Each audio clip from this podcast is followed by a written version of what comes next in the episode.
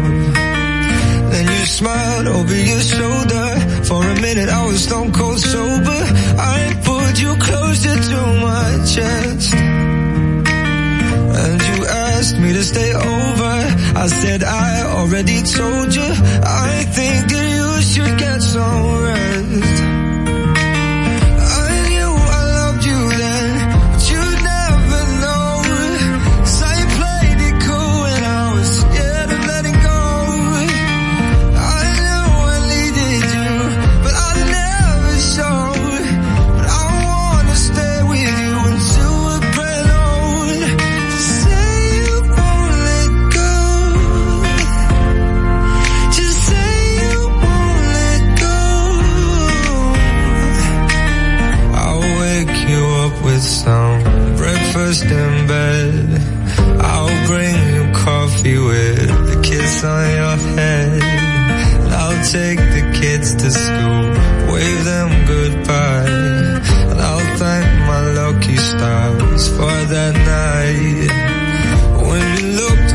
my shoulder. For a minute I'll forget that I'm older. I wanna dance with you right now. Oh, and you look as beautiful as ever. And I swear that every day you'll get better.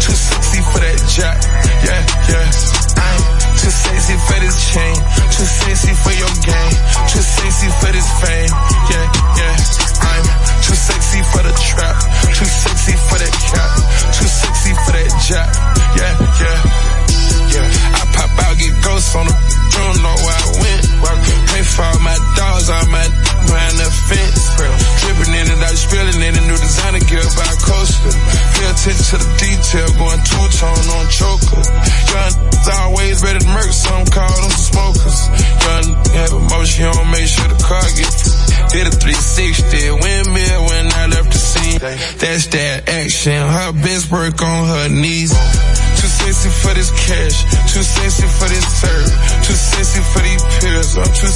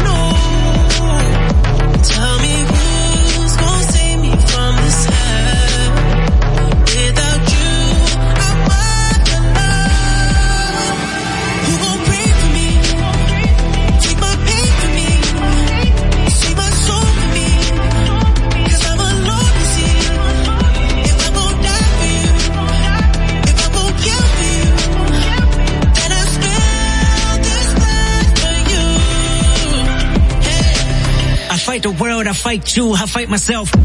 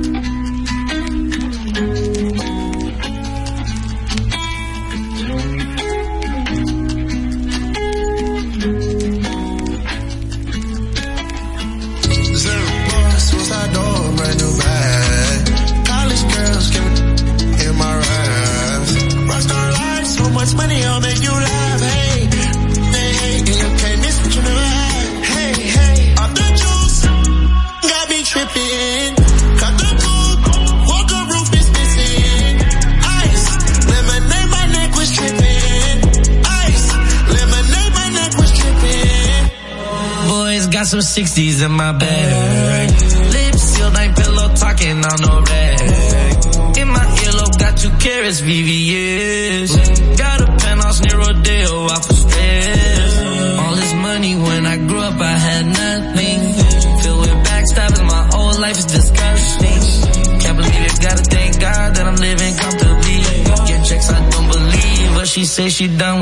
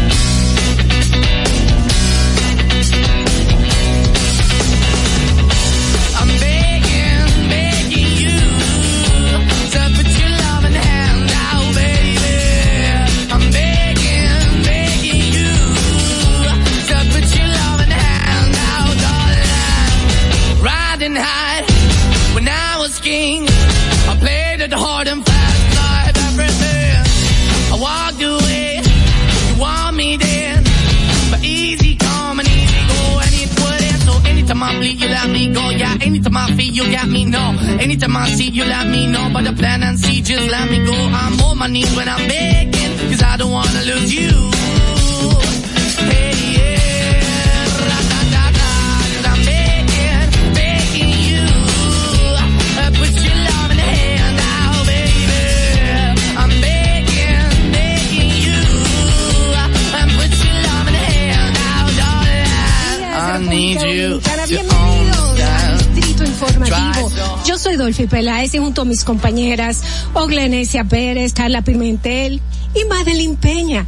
Vamos a estar aquí llevándole las informaciones, debates y comentarios de interés. Estamos de lunes a viernes aquí en Distrito Informativo de 7 de la mañana a 9 a través de la Roca 91.7. ¿Cuál es la necesidad de una madre embarazada? Estar consumiendo alcohol para hacerte sentirla graciosa o para hacer demostrar al otro que tú estás teniendo un nivel de vida igual que las otras. La República Dominicana, hacer más para que todos podamos tener asistencia psicológica y psiquiátrica al alcance de nuestras manos, por favor. Eso es muy importante. Lo que sucede es que el ITIQUE, además de que ahora es obligatorio, eh, reúne tres, tres formularios diferentes. Y me parece muy injusto que ustedes, que son comisantes, que me pagan a mí, porque yo soy empleado de ustedes, porque yo cobro con sus impuestos. Qué bueno que usted lo sabe, ¿eh? me importa tanto tu vida como la mía. Claro, primero me importo yo, porque desde mi bienestar yo podré amarte de forma correcta. Sé que hay tanta gente haciendo comunicación que no debería, que no no estudió la carrera, que no se preparó para hacerlo. Y entonces, inclusive, llegan a tener renombre y peso y la gente toma como cierto lo que sale de su boca. Y, y eso es tan delicado. Bueno, muchísimas gracias a todos ustedes, Ogla, Carla. Le quiero dejar con esta frasecita que para mí siempre ha sido muy importante en el momento que digo, ¿por qué no tengo esto? ¿Por qué no tengo lo otro? Y me, me recuerdo a mí misma que lo importante no es qué tanto yo tengo, sino lo que yo hago con lo poco o mucho que tenga. Muchísimas gracias y bendecido día para todos. Distrito Informativo. Dominica Networks presenta Distrito Informativo.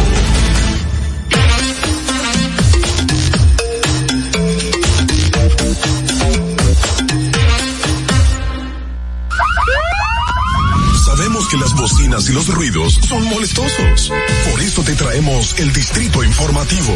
Tus mañanas ahora serán más frescas e informadas con el equipo de profesionales más completo de la República Dominicana. Distrito Informativo, de lunes a viernes de 7 a 9 de la mañana por La Roca 917 FM, Vega TV y Dominica Networks. Muy buenos días, muy buenos días, República Dominicana, despiértate arriba. Qué bueno que nos acompañas. Esto es Distrito Informativo. Mi nombre es Dolphy Peláez y junto a mis compañeras Oglanesia Pérez y Carla Pimentel estaremos llevándole los comentarios, las noticias y los debates de interés para el día de hoy, miércoles 16 de febrero del 2022.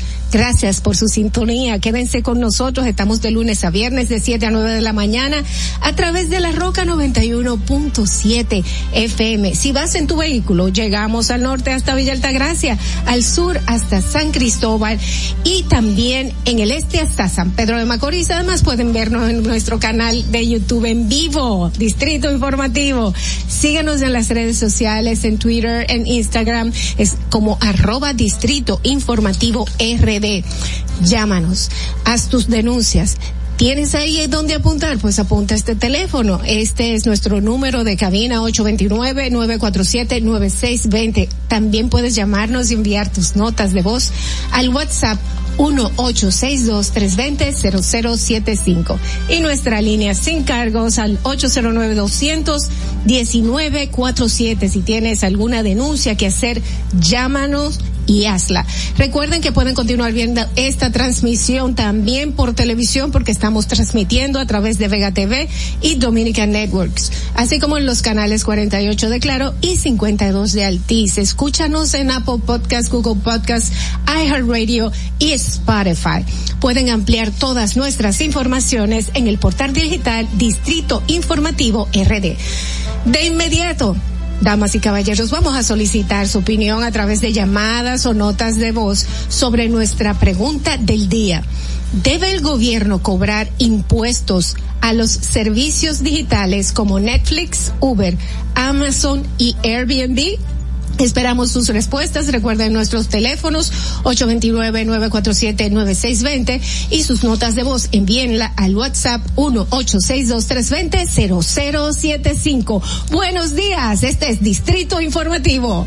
Buenos días, Carla. Buenos días, con ese ánimo, señores. Cualquiera se despierta súper feliz escuchándote. Así mismo, hay que tener ánimo desde tempranito en la Qué mañana. bueno. Yo tengo la ventaja que tengo dos horas despierta. ya. Exacto. Yo no sé cómo tú le haces, pero felicidades, Dolphy. Vamos a hacerlo, vamos a hacerlo todo, señores, que hay que dar lo mejor de nosotros. Además, por ahí vienen fechas importantes, importantes. ¿Como la de hoy o como cuáles más? Como la de mañana, que yo cumplo años. Ah, veces que te preguntamos y tú dije, no, ¿quién es que va a llamar? Andrés. Andrés. Andrés va a llamar. Ay, felicidades desde, ahora. Pero yo pensé que hablábamos el día de hoy, no quitándole mérito a tu cumpleaños, No, porque claro. ayer comenzamos, tú sabes, anunciando el segundo aniversario de las elecciones fallidas, históricas, municipales en República Dominicana y, y todo el mundo se ha levantado celebrando esa, no se dice efeméride porque no es tan vieja, pero ese aniversario, dos años de dicha situación que nos marcó a todos y todavía le estamos recordando. Tenemos que recordarla, mantenerla presente Sí. con lujo de detalle en la mente, porque esto no se puede repetir. Y eso lo- se va a lograr, señores, si logramos independizar las instituciones que tienen que ver con las elecciones con la justicia en República Dominicana. Y con esto hacemos un llamado a todos los partidos que están en este diálogo en el CES para que, señores, esto quizás a ustedes no le convenga en este momento porque, porque entienden que van al poder y que le convendría tener esto en la mano. Pero puede que no vayan al poder.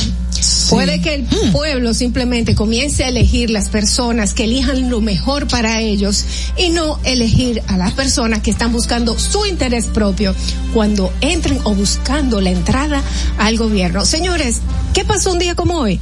Veamos y regresamos inmediatamente con Distrito Informativo. Para que no se te olvide, en el Distrito Informativo, Dominica Networks presenta Un día como hoy. Un día como hoy, 16 de febrero del 2011, el Listín Diario, Propagás, Ambev Dominicana, Claro Codetel y el Ayuntamiento del Distrito Nacional lanzan la campaña La Patria Somos Todos, con el objetivo de exaltar la bandera nacional en importantes intersecciones de la ciudad de Santo Domingo y rescatar los valores patrios para elevar la dominicanidad en la conciencia ciudadana. Un día como hoy, en el año 2020, por primera vez en la historia democrática de la República Dominicana, se suspenden unas elecciones nacionales. Se trata de las municipales pautadas previamente a las generales presidenciales y congresionales que el país tenía pautado celebrar el 17 de mayo. Para que no se olvide, en Distrito Informativo te lo recordamos, un día como hoy. Distrito Informativo. Bien, estamos de regreso en Distrito Informa- Informativo 7 y 6 de la mañana. El, tele- el tiempo está eh, volando. Pasa rapidísimo. Rapidísimo y bueno, hoy tenemos muchas cosas buenas, muchos comentarios, muchas noticias, muchas cosas que han pasado, podemos comentar en el día de hoy. Y eh, señores, vamos a pasar inmediatamente a los titulares. Los titulares de hoy. Miércoles 16 de febrero. Mira, qué cosas de la vida. Ya tenemos cuántos días trabajando formalmente en el año? 16, ¿verdad? O Dice- 17. Porque podemos el contar. 29 de enero, 30, 31. 18, 19. Por ahí, trabajando ¿Verdad? formalmente. Exacto. Sí, sí, sí. Porque el año recién empezó a finales de, de enero. Pero eh, este fin de semana también fue un fin de semana como de mucho movimiento, bastantes celebraciones por el 14, o sea que la gente anda relax. Pero a pesar de eso, los días están pasando como si fuese agua. Sí, los días están pasando bastante rápido. barbaridad. Bastante rápido y la gente tiene que tomar las cosas con calma. Yo le voy a dar un consejo al que anda manejando. Espere que salga para que usted entre. Porque usted ve la gente tra- tra- tratando de entrar al túnel y el que está saliendo del túnel tratando de salir a la carretera. Y hay un problema de que ni él puede salir, ni el que quiera entrar puede entrar porque hay una competencia. De eso te voy a hablar ahorita en mi comentario acerca de los puntos eh, de la licencia que tienen que ver justamente con el manejo temerario también. Pero yo te explico ahorita, vamos al titular Vamos antes de que los- Madrid nos pique. Vamos a los titulares. A continuación, las principales noticias en Distrito Informativo, el nuevo orden de la radio para hoy, miércoles 16 de febrero del 2022. Un concejal del Cabildo de Santiago acusó al alcalde Abel Martínez de ser indolente y de atentar contra la salud ciudadana al negarse a recoger los desechos sólidos que producen los hospitales del municipio, en especial el del Cabral Ibáez. Pedro Gómez, quien es además concejal del alto dirigente municipal del Partido Revolucionario Moderno, considera a Abel Martínez como un lobo con piel de oveja que se ha llenado de odio e e indolencia que no le importa el bienestar del ciudadano.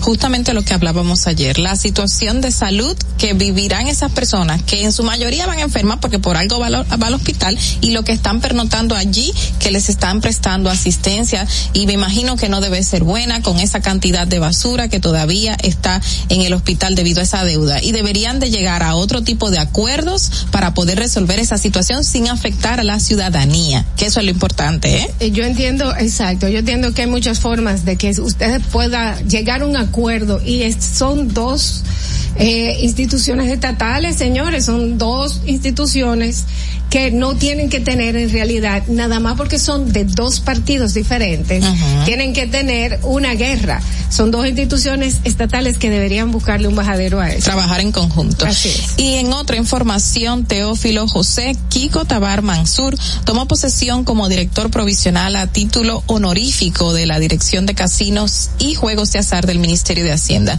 Tabar Mansur fue posesionado eh, por el viceministro de Del Tesoro, Derby de los Santos, y fue designado en esa posición mediante la resolución 061-2022 que crea y establece los lineamientos y requisitos para la organización de bancas de loterías. Como director provisional será el encargado de implementar el plan de regularización en ese sector.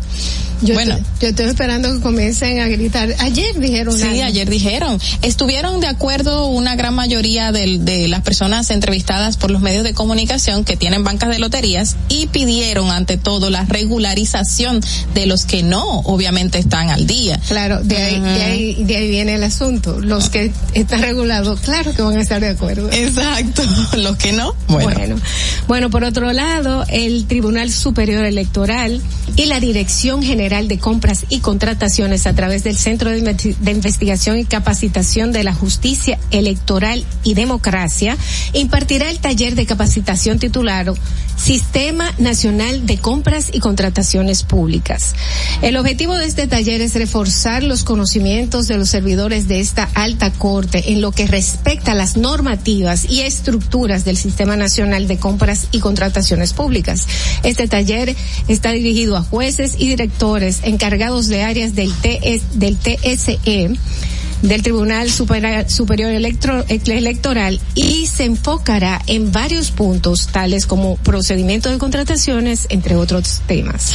Me gusta mucho porque compras y contrataciones se está empleando muchísimos talleres, cursos y diplomados para que la gente conozca, no solamente una persona que tenga que tenga una participación en el Tribunal Superior Electoral, sino que anteriormente también se impartió uno para periodistas, otro se impartió para el ciudadano en general, o sea, para que todo el mundo pueda darle seguimientos a las compras y contrataciones, a todas las licitaciones públicas y puedan entonces eh, determinar si existe algún tipo de corrupción, si algo no va por donde es. Me gusta esa apertura que está teniendo la dirección actualmente. Me gusta. A mí me gusta también, yo lo que espero es que los contratos se hagan dentro de la, de la ley. Ese es otro punto importante. Y en otra información, la Real Academia de la Historia de España ingresó como académico correspondiente al escritor y embajador dominicano Miguel Reyes Sánchez durante un acto llevado a cabo en la sede de la institución en Madrid. El nombramiento del doctor Reyes Sánchez se realizó en la Junta del día 23 de noviembre y su discurso de ingreso será pronunciado hoy miércoles 16 de febrero y ver- versará sobre la, la expedición haitiana de Desalines a Santo Domingo en el 1805. Muy interesante. Bueno, señores, y algo que ha dejado mucho de que hablar, el ex procurador de, general de la República, Jean Alain Rodríguez, afirma que lleva 200 días en prisión por un caso de venganza disfrazado de justicia, con un expediente en el cual se le acusa de encabezar una asociación criminal para estafar al Estado, sin prueba que lo sustente. En este último video que difunde su defensa en las redes sociales, Rodríguez denuncia que los representantes del Ministerio Público solo acusan y declaran declaran ante los medios las imputaciones por las que es mantenido en la cárcel violándole sus derechos. Bueno, ya el tribunal resaltó de que no podría conocer esa petición del ex procurador que tiene, que tiene que enviarlo al tribunal correspondiente que está conociendo su caso. Exacto, que es es lo correcto porque si tenemos un caso en proceso todavía, él no puede determinar de que va a tomar una decisión basándose en otra arista porque no es independiente, todo va en conjunto. Y tú me dices que él no es abogado que él no sabe, él sabe lo que él está haciendo, él está buscando la forma de hacer el ruido que nosotros mismos le estamos nosotros dando. estamos en eso. Que nosotros mismos le estamos dando eh, para tratar de desviar la atención hacia los eh, eh, las cosas, vamos a decir los ilícitos, ¿verdad? Uh -huh. eh, que se le claro. se le acusa. Porque que se llame Medusa el, el proceso no le quita ninguna eh, ningún peso a las investigaciones que está realizando el Ministerio Público, que hasta el momento ha presentado pruebas y tiene todo un expediente eh, cuantioso y enorme eh, sobre los hechos que se le imputan. Y en otra información, señores, la Asociación Dominicana de Profesores denunció que el Ministerio de Educación estaría incluyendo en la nómina administrativa a directores, subdirectores, orientadores, psicólogos y orientadores en, viola en violación de la Ley General de Educación y el estatu el estatuto del docente. Eh, un comunicado del gremio que agrupa a los maestros explica que el MINER realiza una auditoría con el personal de los centros educativos de todo el país en la cual se ha incluido y combinado a firmar como personal administrativo a decenas de docentes que ocupan cargos directivos. Yo no sé qué vamos a hacer con el MINER, porque cada día como que hay un escándalo, un hecho nuevo, una acusación, aunque obviamente estas cosas hay que probarlas. Eh, la Asociación Dominicana de Profesores debe presentar esa lista de esos docentes y me imagino que la tienen, pero conchale tantos problemas que ha traído consigo el MINER en estos últimos meses el más sonado uh -huh. de los ministerios. Bueno, por otro lado, el abogado Emmanuel Esquea Guerrero planteó ayer la creación por ley de un fondo de garantía a fin de resolver el problema causado por el cobro de un anticipo que exigen las clínicas a los pacientes para poder ingresarlos. Propone que el fondo tenga un topo mínimo de 20 millones de pesos y un máximo de 100 millones, que sería manejado por la Superintendencia de la Seguridad Social a través de una cuenta que se denomina denominará fondo de garantía. Mm, eso hay que verlo, señores. Pero hay que buscarle la, a, a eso hay que buscarle la vuelta porque la gente necesita ser atendida y la urgencia no, no se puede, no se puede sustituir. No, y mira, muchísimas clínicas han dejado fallecer muchísimas personas, familiares que han hecho lo que sea para conseguir dinero para que puedan ser ingresados sus parientes en un momento de urgencia, señores. Y, y lo que tienen que vivir esa familia porque no tienen el dinero y sin embargo no los atienden y así de inhumanos estamos como si fuésemos clientes que estuviésemos en vez de pacientes. Somos es una pena, sí, es una pena. En otra información, la Unión de Juntas de Vecinos, el Ensanche Capotillo y la Asociación de Iglesias Cristianas del mismo sector anunciaron el plan estratégico para el desarrollo de Capotillo, que contempla trabajar en proyectos concretos en las áreas de salud, educación, medio ambiente, agua, seguridad, ciudadanía, infraestructura, desarrollo económico, empleo y atención a la primera infancia. El proyecto se planifica para desarrollarlo en cuatro etapas a corto, mediano y largo plazo y se está desarrollando con diversas actividades como encuentros entre los comunitarios y talleres en los que se han expuestos las necesidades del mismo sector. Muy interesante, muy, qué bueno. Me parece muy bien. Ojalá que puedan llevarlo a cabo en su totalidad, señores. Hasta aquí los titulares en Distrito Informativo. Vamos a, a darnos cuenta, vamos a ver qué está pasando internacionalmente a las 7 y 17 de la mañana. Le damos paso a la voz de América. Adelante. Este es un avance informativo de la voz de América. Desde Washington les informa Henry Llanos. El presidente Joe Biden expresó que Estados Unidos está listo ante una posible invasión rusa a Ucrania y por otro lado no confirmó que Moscú haya revertido una importante decisión. Nos informa Jorge Agobián. Eso sería bueno, pero aún no hemos verificado que las unidades militares rusas estén regresando a sus bases. De hecho, nuestros analistas indican que permanecen en una posición muy amenazante. Biden insistió a los ciudadanos estadounidenses que se encuentran en Ucrania que el momento de salir de ese país es ahora. Esto debido a que una posible invasión rusa es claramente posible según sus propias palabras y dada la presencia, según dijo, de unos 150 mil soldados rusos en la frontera ucraniana. Desde la Casa Blanca, Jorge Agobián, Pose América. Tres ex policías de Minneapolis acusados de violar los derechos civiles de George Floyd testificarán mientras la defensa presenta su caso luego de casi tres semanas de testimonio de la fiscalía. J. Alexander Quinn, Thomas Lane y Tu Tao están acusados de violar los derechos constitucionales de Floyd mientras actuaban bajo la autoridad del gobierno cuando el oficial Derek Chauvin presionó su rodilla sobre el cuello de Floyd durante nueve minutos y medio mientras el hombre negro de 46 años estaba esposado boca abajo y suplicando por aire.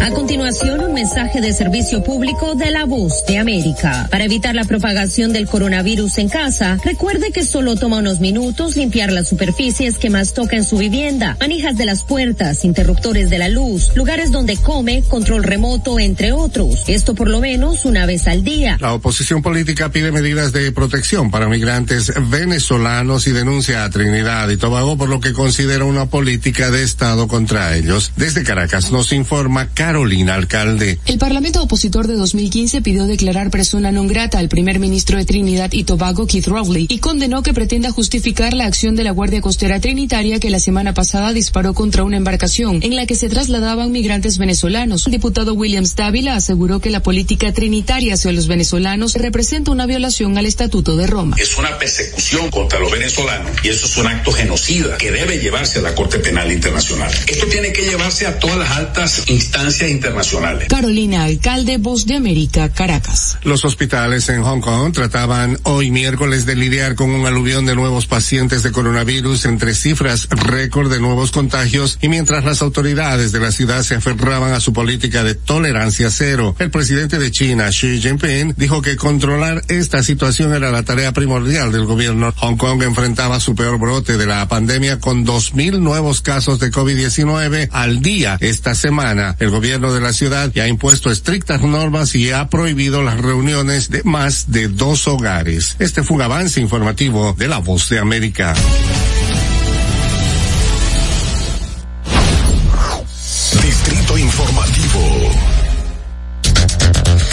Muchísimas gracias a la Voz de América por todas las informaciones, siempre manteniéndonos al día de lo que está pasando internacionalmente. Señores, vamos a hacer una breve pausa comercial, pero quédense con nosotros porque está ya aquí el señor William Figuereo, Pérez Figuereo, él es el presidente de la Central de Transportistas Unificados y vamos a hablar del corredor de la Churchill, o sea que usted tiene que quedarse con nosotros, regresamos de inmediato. Atentos, no te muevas de ahí. El breve más contenido en tu distrito informativo. Para una madre es bien difícil eh, querer que su hijo empiece un tratamiento y que no lo pueda hacer porque no tiene los recursos. Cuando un niño con anemia falciforme llega a una emergencia, no puede esperar. Un día fui a visitar a un niño al hospital, pero entró una madre desesperada.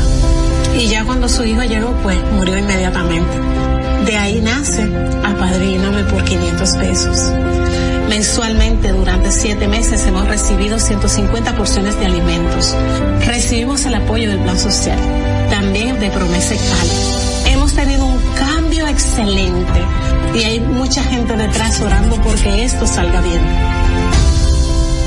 Gobierno de la República Dominicana. Ahí mismito donde estás. O tal vez aquí, recostado bajo una pata de coco. O en la arena tomando el sol. O dentro del agua, no muy al fondo. O simplemente caminando por la orilla. Ahí mismo, abre tu nueva cuenta móvil BH de León. 100% digital y sin costo. La creas en minutos con cero pesos desde Móvil Banking Personal. Ábrela donde quieras. Solo necesitas tu celular. Banco BH de León. Si deseas tener acceso a todo lo que pasa en República Dominicana, debes obtener Dominican Networks. Es el primer sistema de cable dominicano para los dominicanos en el exterior. Aquí podrás disfrutar de todos los canales de televisión de República Dominicana, noticias, deportes, música, farándula y entretenimiento 24/7. Solo debes descargar nuestra aplicación en Roku, Amazon y Apple TV. E inmediatamente vas a disfrutar de todo el contenido de República Dominicana. Dominican Networks. Y, y aquí está el equipo del gusto, la bella Dolphy Peláez. Busquen un suape y busquen un recogedor porque me voy a regar. Lo acompaña ñonguito. usted se sacrifique tanto en su oficina hasta las 8 de la noche. El importado Harold Díaz. Lo mío es de hilo de Yedella. La más reciente adquisición, el actor más cotizado, más no, el mejor pagado, Oscar Carrasquillo. Y el hombre que gana menos que su mujer tiene que se sienta negro en la cama en la intimidad. Juan Carlos Pichardo. Señores, esto es el gusto de las 12. Sintonice a partir de las 12 del mediodía por La Roca 91.7. Si quieres más diversión, no busques, no hay más. Te acompañan de lunes a viernes, de 12 a 2 de la tarde por La Roca 91.7 FM. El, el gusto de las 12. Durante 27 años que yo tengo viviendo aquí en el Moscú, las inundaciones aquí han acabado eh, prácticamente con todo casi lo que nosotros hemos tenido. Estaba yo con una incertidumbre, vas a llover, no vamos a inundar, otro año más inundado, pero gracias a Dios llovió y no nos inundamos. Y a nuestro señor presidente, porque era, obra. Estamos muy felices con él porque él nos ha tomado en cuenta, nos ha llevado de la mano, eh, él nos ha tomado como la necesidad de nosotros, como si fuera parte de él. Hemos dado un cambio verdaderamente maravilloso. Yo le digo claro, yo soy parte del cambio. Gobierno de la República Dominicana. Sabemos que las bocinas y los ruidos son molestosos. Por eso te traemos el Distrito Informativo. Tus mañanas ahora serán más frescas e informadas con el equipo de profesionales más completo de la República Dominicana. Distrito Informativo, de lunes a viernes de 7 a 9 de la mañana por La Roca 917 FM, Vega TV y Dominica Networks. ¿Viste qué rápido? Ya regresamos a tu Distrito Informativo. La hora estilar ha llegado. Por eso te traemos la entrevista del día en tu distrito informativo. Muy buenos días, muy buenos días a los que ahora nos sintonizan. Son las 7 y 24 de la mañana en Distrito Informativo, el nuevo orden de las radios, señores.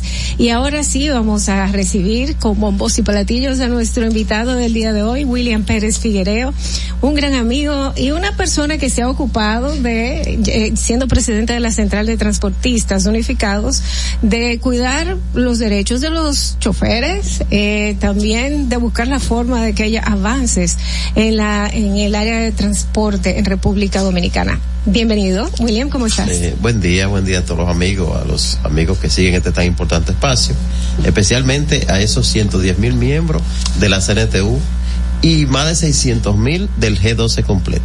Ahí están los camioneros, ahí están Muchos, los, los muchos miembros. los choferes y casi dos millones y medio de motoconchos. Así Wow. que vamos arriba. Pero tú tienes la lesión en tu mano si tú quieres. Tenemos dos senadores, diputados, regidores, alcaldes. Oh, Dios El mío. sector transporte quedó pese a que a que verdad no se ha comportado tan bien como la gente espera pero realmente la gente dio un buen respaldo a aquellos que buscaban algo político en el sector transporte Eh, William, ahora mismo tenemos el, el nuevo corredor de la Churchill, no es algo que es el primero porque ya teníamos el de la Núñez. Entiendo que en este nuevo corredor eh, hay cosas que la gente está reclamando, diciendo que ¿por qué quitaron la OMSA si son 15 pesos más? Y que la, ¿por qué el, el país como empresa no puede sustentar el transporte público. ¿Qué tú me puedes decir de esto? mira hay una frase eh, muy importante que dice que si tú eres capaz de reconocer el progreso de tu vecino entonces cada día será más grande porque el tuyo ha crecido entonces si nosotros iniciamos el corredor de la Núñez de Cáceres que lo inició nuestro hermano ya fallecido Ramón Pérez Figuereo, en eso de los 90, por una necesidad que se creaba en ese momento del transporte de la doméstica que trabajaba en esa área, de alguna secretaria, algún personal de seguridad, choferes y eso que, que venían desde los Alcarrizos, los ríos y esos lugares hacia una parte eh, pudiente, podemos decir, del Distrito Nacional, que son los que componen eh, eh, lo de la Niña de Castelo Pradero, Prado, todo esto. Se hizo por una necesidad, pero se hizo en motoconcho en principio. Y después entonces nosotros hicimos la ruta de carro. Y ya en estos nuevos tiempos, entonces se eh, eh, llevó a cabo el corredor que lo dirige el senador Antonio Marte. Eh, esto se hizo como un modelo para que entonces la gente opinara y ver qué se podía corregir. Y Antonio Marte sirvió de punta de lanza para esto, ¿verdad? Lo pusimos para que el plan piloto y, y realmente de ahí salieron algunas recomendaciones que dio al trate para replicar en la Nuña de Casa, en la Churchill. La hoy. Churchill. Ya en la Churchill, el modelo de operación que, que está funcionando, la gente eh, se pregunta, así como ustedes, pero yo quiero decirle a los amigos oyentes y que siguen las redes de este espacio tan importante, que lo que ustedes observen ahora es anormal. ¿Por qué? Porque hay 30 días que es gratis el transporte. Sí. Claro que sí, entonces es anormal el flujo de gente, la acumulación de todo esto. En, en, en tanto a los motoristas que han, primero que nosotros, recordamos todo también que esa ruta también la hicimos nosotros y hoy la tiene Cambita. ¿Qué implicaría, Williams? ¿Qué implicaría eh, esto para los choferes? Sabemos que en la Churchill eh, se concentran carros públicos, guaguitas, guaguas grandes, eh, bueno, hasta los mismos motoristas. ¿Qué implicaría esto para esas personas que estaban o están trabajando en esa zona? Fíjate, en cuanto a las guaguitas que tú mencionas, son aquellas que, que no íbamos a la universidad, que salía de, de, de las Cobos, Perantuey, y pasan por Inte y todo eso hasta llegar a la feria. Esas guaguitas fueron asumidas por el corredor, porque el corredor, que originalmente nosotros lo hicimos y luchamos muchísimo cuando hicieron lo, el, el, el elevado, tuvimos que pelear mucho para que dejaran los choferes debajo del elevado, porque de Andino Peña entendía que había una jurisprudencia, una contradicción, un elevado nuevo y entonces chofer abajo, eso no puede ser. Y nosotros dijimos, bueno, por el problema es que hay que vivir y luchamos, eh, Ramón luchó muchísimo para mantener esa ruta ahí. ¿Qué sucede entonces? Que concomitantemente con esa ruta existía la de los minibuses de Tartalado, salía de por allá. Entonces ahora se fusionó y la de los minibuses ya no existe. El Entonces, presidente lo- anunció Los choferes que de iban a, a- que iban a triturar todos esos minibuses viejos y entonces esa ruta no se fusionó y ahora son 12 kilómetros que nace en la Jacobo, cruza Inte, el mismo bus moderno ahora, llega a la feria. Pero van a trabajar estos en esos autobuses. Sí, ya estos choferes van, a- van a ser comprendidos en los autobuses. Lo- y los choferes de carro público, 300 y pico de choferes, todas pas- todos pasaron a ser miembros de esa compañía con un sueldo, los que estaban muy viejitos entonces pension- eh, se están pensionando casi 65 choferes que ya no pueden seguir conduciendo los buses.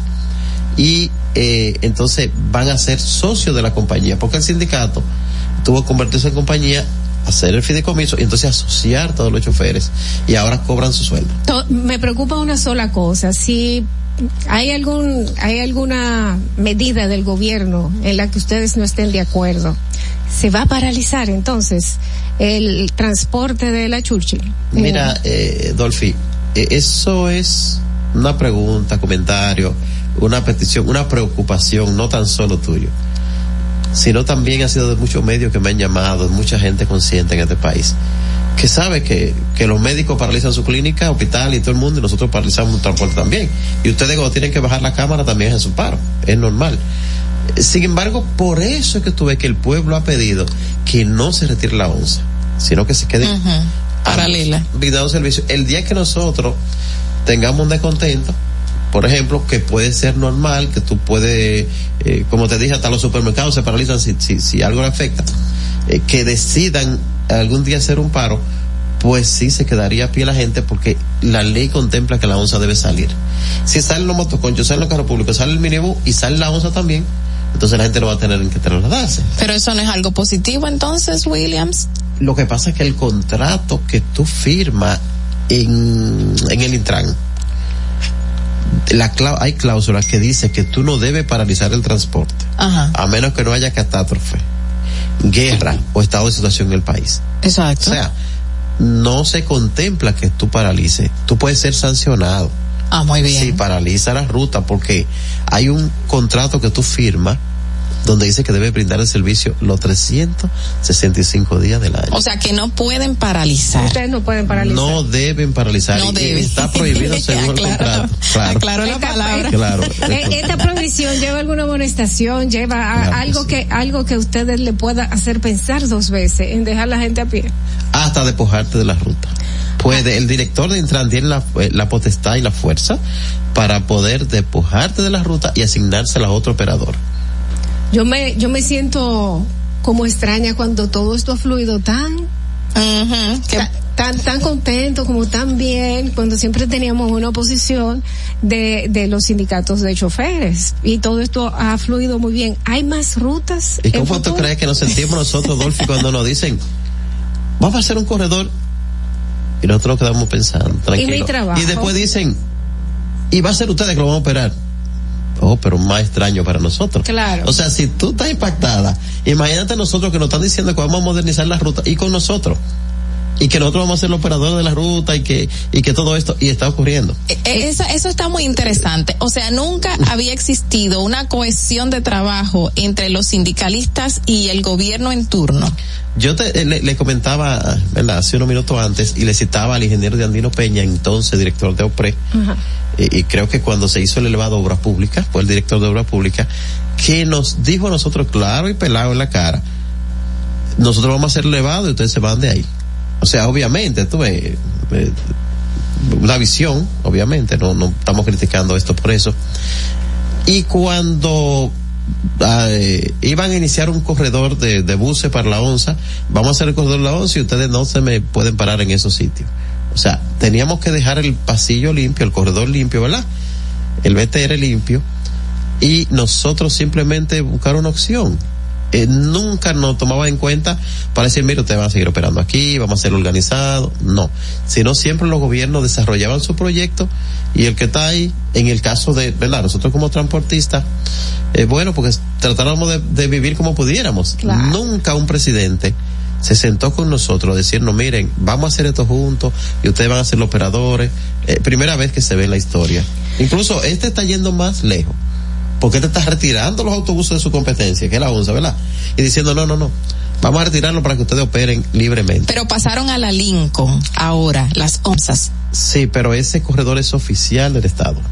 Ahí no tiene... y no va a haber no va a haber un corredor ya diferente con con los con los sindicalistas ni con ningún otro Son gremio. 14 corredores que están en... en, en viene la Kennedy la 27 Sí, ahí estamos nosotros, estamos operando en la Kennedy y en la Kennedy algo interesante porque la Kennedy es un corredor, una servidumbre donde desde el 22 venimos arrastrando gente hasta llevarlo a Duarte con París y donde convergen casi cuatro mil unidades.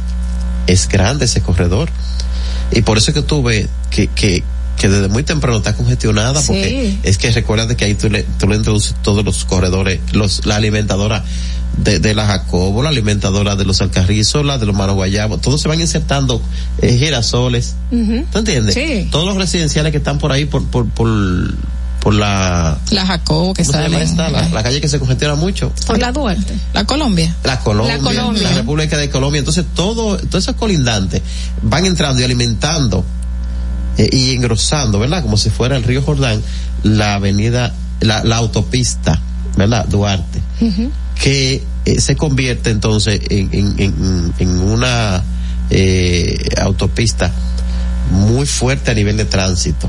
Y ahí entonces converge todo el mundo, pero entre los camioneros, pero entre el motoconcho, pero entre la carreta. Y todo vamos circulando por ahí. Entonces- nosotros, nosotros, escúchame que te interrumpa.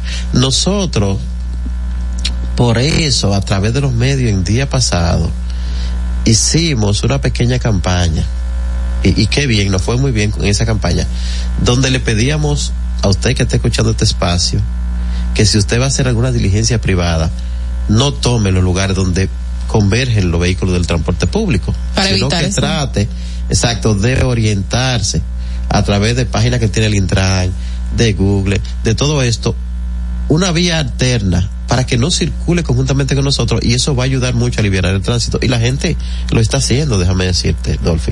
Eh, eh, eh, nos están acompañando en esto, lo están entendiendo, porque si tú vas de aquí eh, para un lugar, tú no tienes que ir insertarte la 27, ni insertarte en el corredor Kennedy, tú puedes coger una calle alterna y llegar, la gente lo está entendiendo. Pero vamos a tener, vamos a, vamos a ver guaguas también allá, en este corredor. Buses, sí, Buses. claro, claro, claro que sí. Nosotros tenemos, por ejemplo, la ruta que sale del kilómetro 14, que dicho sea de paso, no queda una sola guagua entera, Dolphy. Todas se deterioraron, son minibuses de 15 pasajeros, porque por ahí, eh, entrando por el 14 de la autopista Duarte, y buscando sus lugares colindantes por ahí, no hay una calle que sirva y todas nos destruyeron los vehículos, como le está pasando a muchos de Mano Guayabo, donde la, no hemos podido renovar la flota vehicular porque no vale la pena tú dar un millón y pico por una guaguita para poderla trabajar, para, entonces deteriorarla en una calle que no sirve. Nos quedamos con las viejitas y le mandé la foto al director de Intran para que vea las condiciones que está en la guagua, ¿verdad? Ahora que estamos renovando la licencia. Y, y, y él vio la realidad. O sea, no es que no queremos tener vehículos buenos, es que si no hay calle se hace casi imposible renovar eh, un vehículo donde tú te vas a meter en un financiamiento que lo que hemos hecho para poder sobrevivir es financiando un vehículo durando cinco años pagando con un pasaje muy por debajo de lo que debería ser. A mí me, a mí me, me llama la atención eso que resaltó ahora usted, eh, porque prontamente se va a instaurar otra vez la revista, o sea, la inspección vehicular. ¿Cómo van a hacer ustedes, y ya usted resalta, de que estos vehículos no están en buenas condiciones ni siquiera para circular, a pesar de que se quedaron con las mejores? ¿Cómo van a hacer ustedes en el momento de esas inspecciones para salir eh, airosos? eh, nuestro amigo y, colega de ustedes, Hugo, y yo hablábamos ahora en la inauguración del corredor de la de la Churchill. Porque yo he estado bruto con eso. Yo, yo lo admito. Tú sabes que yo soy muy conciliador, nunca he tenido ningún conflicto con nadie, gracias a Dios. Pero yo no sé qué pasa porque Simón es una persona muy inteligente, muy bien, que yo lo admiro, ¿verdad? No tengo nada contra él. Pero en cuanto a ese proyecto de cobrar mil doscientos pesos para una revista, yo como que estoy bruto. Y Hugo me agarró y duramos un par de minutos hablando, concientizándome. Eh, claro que te, te obedezco, hermano mío. Pero ahora que no estoy frente a ti, estoy bruto. Sigo bruto. Está en contra. es que yo entiendo que si pagábamos 50 pesos por la, por, ni tan siquiera por la revisión, porque la revista tú la pagabas y punto. Nadie te revisaba un carro. Entonces, usted que está escuchando este espacio, pagar 1.200 pesos para de, que le otorguen una revista para que eh, Dolphy agarre un, una mascota de apunte y, la pongamos como voluntaria y le diga, ok, prende las luces, sí. Préndase los limpiavidrios, sí. Frene, sí. Eh, vamos a ver, póngale direccional, sí. Los asientos, sí. El aire, está bien. Usted pasó la inspección. Ahora debe mil doscientos pesos por hacerle esas cinco o seis preguntas. O sea. Pero no pasaría, entiendo- lo, muchos carros públicos, muchas guaguas tampoco pasarían. Sí, Pero no, pero lo grave del caso, o sea, eh, cuando digo grave, no, no vayan los amigos televidentes a, a mal pensar. Digo, según mi, que sigo bruto. Sí, sí. Es que el 90% de este dinero va a la mano de un tipo privado que ni tan siquiera tiene que ver el Estado. Que solo el 10% va a ir a las arcas del Estado. En el momento que estamos en la situación difícil que el presidente está necesitando ayuda. Que tenemos miles de personas sufriendo porque no hay medicamentos en los hospitales, porque hace falta vivienda, porque hace falta renovación de flota vehicular. Entonces le vamos a dar tres mil y pico de millones de tipo. Que dicho sea de paso, según dicen las redes, no ¿Tú sabes sé. quién es la persona que le va a dar? Un venezolano que lo andan buscando, según dicen. Un venezolano que le Que anda buscando que le van a dar que la revista. que lo andan buscando. Entonces, ¿qué pasa? ¿Y por qué yo estoy alertando esto? Que no es costumbre eh, nuestra, ¿eh? Pero me ha tocado este papel. Estoy alertando esto porque lo mismo pasó con la licencia.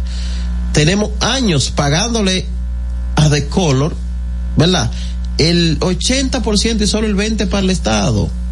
Entonces, lo que decimos es, el gobierno dominicano, señor, a través de obra pública, de Intran, de hasta defensa civil si quiere, y si quieren usar también la, las estructuras, nosotros las ponemos a disposición gratuita. Tienen la herramienta para hacer la inspección vehicular.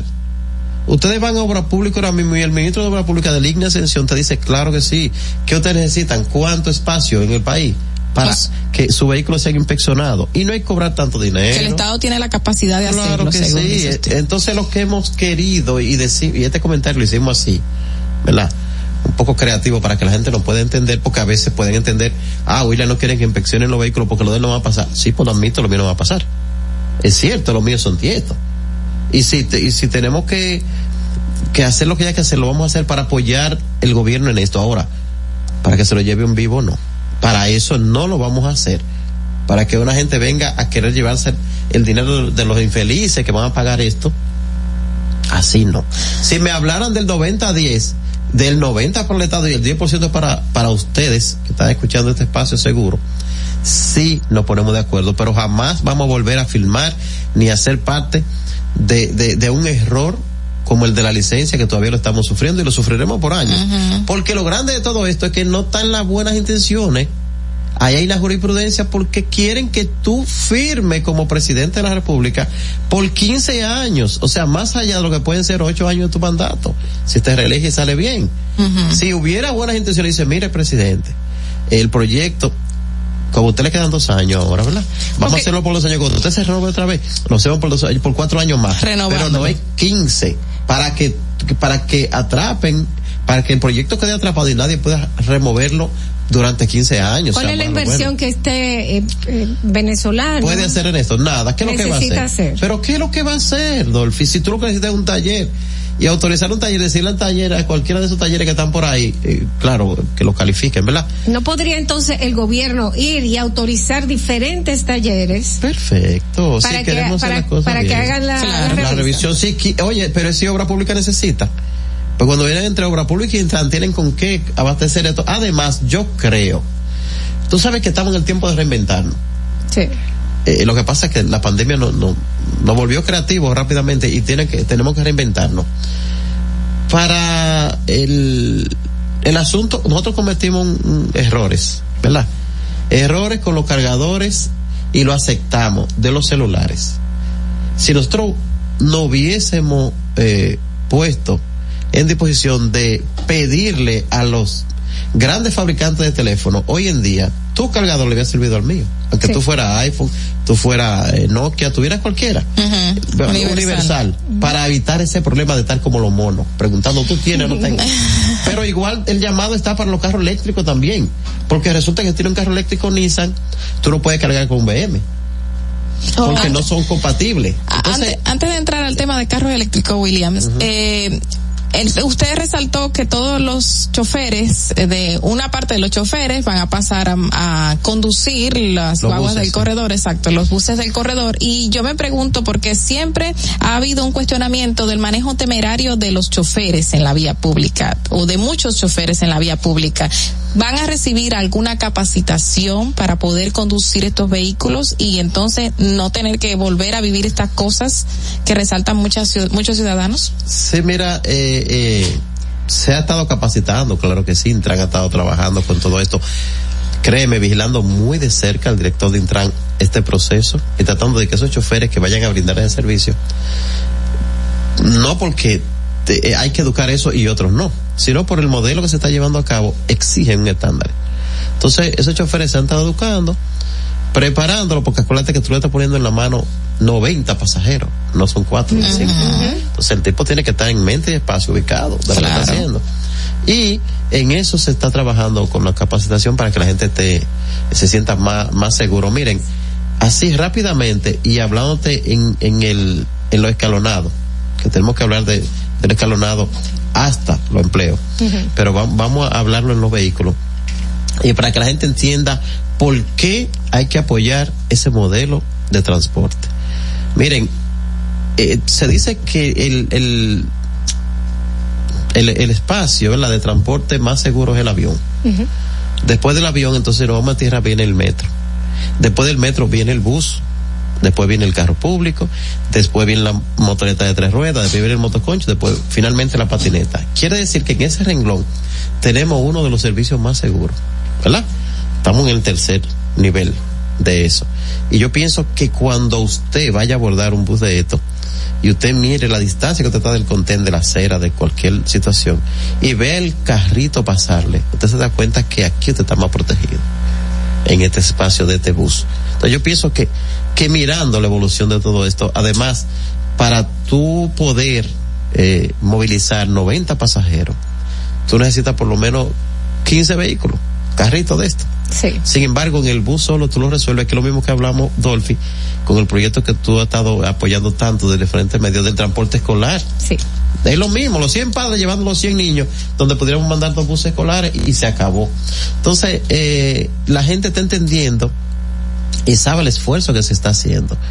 Y como Dolphy preguntó en principio, ¿y por qué no hay conflicto? ¿Por qué no hay esto? Bueno, Dolphy, porque el Estado ha estado con nosotros contento. Está, está, está colaborando ¿Se- se entiende? con los con los sindicatos, está buscando la forma de que todos ustedes tengan un, un mejor, una mejor entrada y, no, y seguridad en el trabajo, Claro. porque también tienen seguros. Sí, hay seguro médico, eh, la pensión para los choferes que no han podido, que ya no, no están en condiciones eh, de fuerza motora, ni, ni la vista, y, algunos por edad, porque a veces un chofer puede tener 22 años y no poder manejar Exacto. lesiones, entonces por eso eh, siempre eh, tratamos de detallar. Eh, en términos de algunos que, que, que obviamente nunca podrá el 100% entrar, y, y cuando fuimos al, a la inauguración del corredor, como nosotros fuimos los fundadores de esa ruta, muchos choferes me abordaron, mira que me dejaron fuera.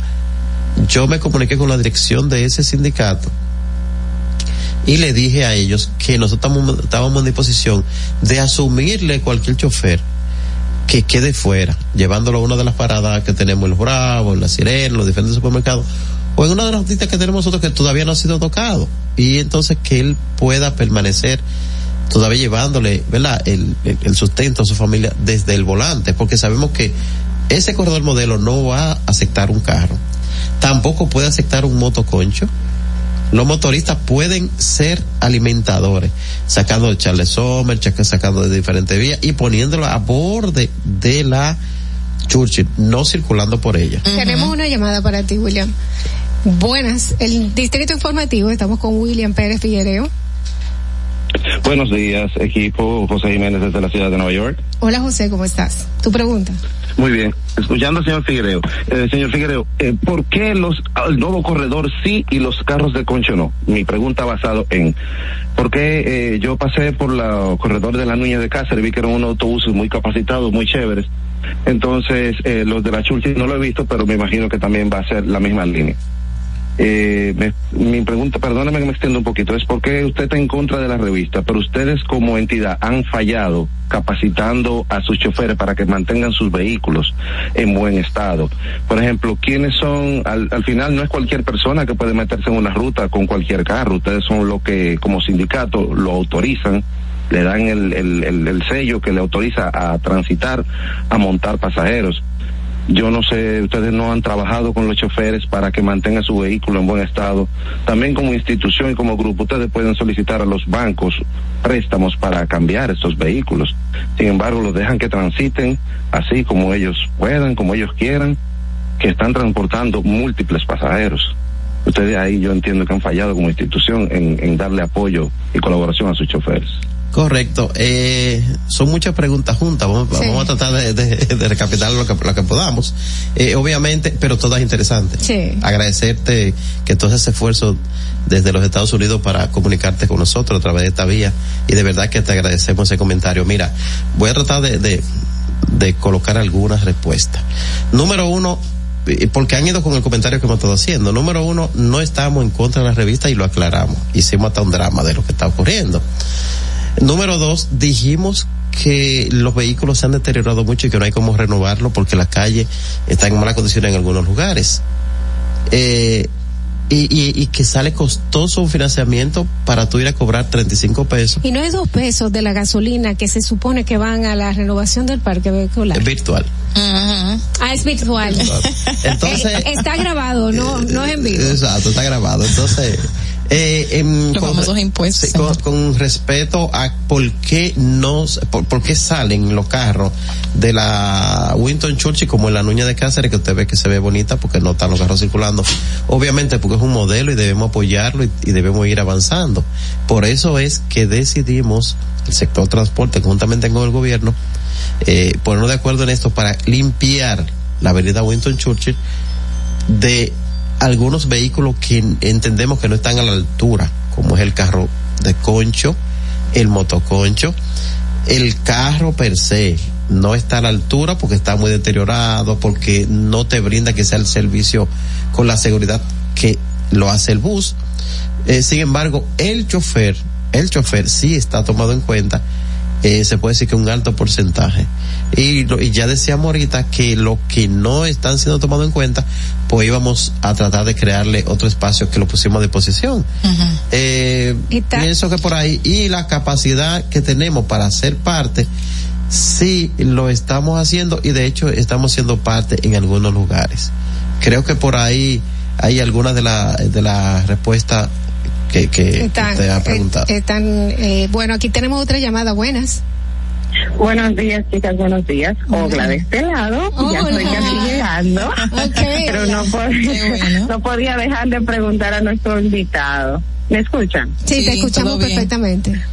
Me llama la atención que él dice que del corredor de la Churchill no pueden circular los motoristas. Quiero saber por qué no pueden circular los motoristas y si esto no está violentando la ley o qué ley prohíbe que circulen los motoristas organizados, por ejemplo en la, en la Núñez, que está el corredor, hay un sindicato de motoristas y ellos siguen transitando, o sea, y siguen dando servicio a la población que usa el, servicio de motoconchos. Entonces, ¿por qué en la, en la Churchill esto no pasaría?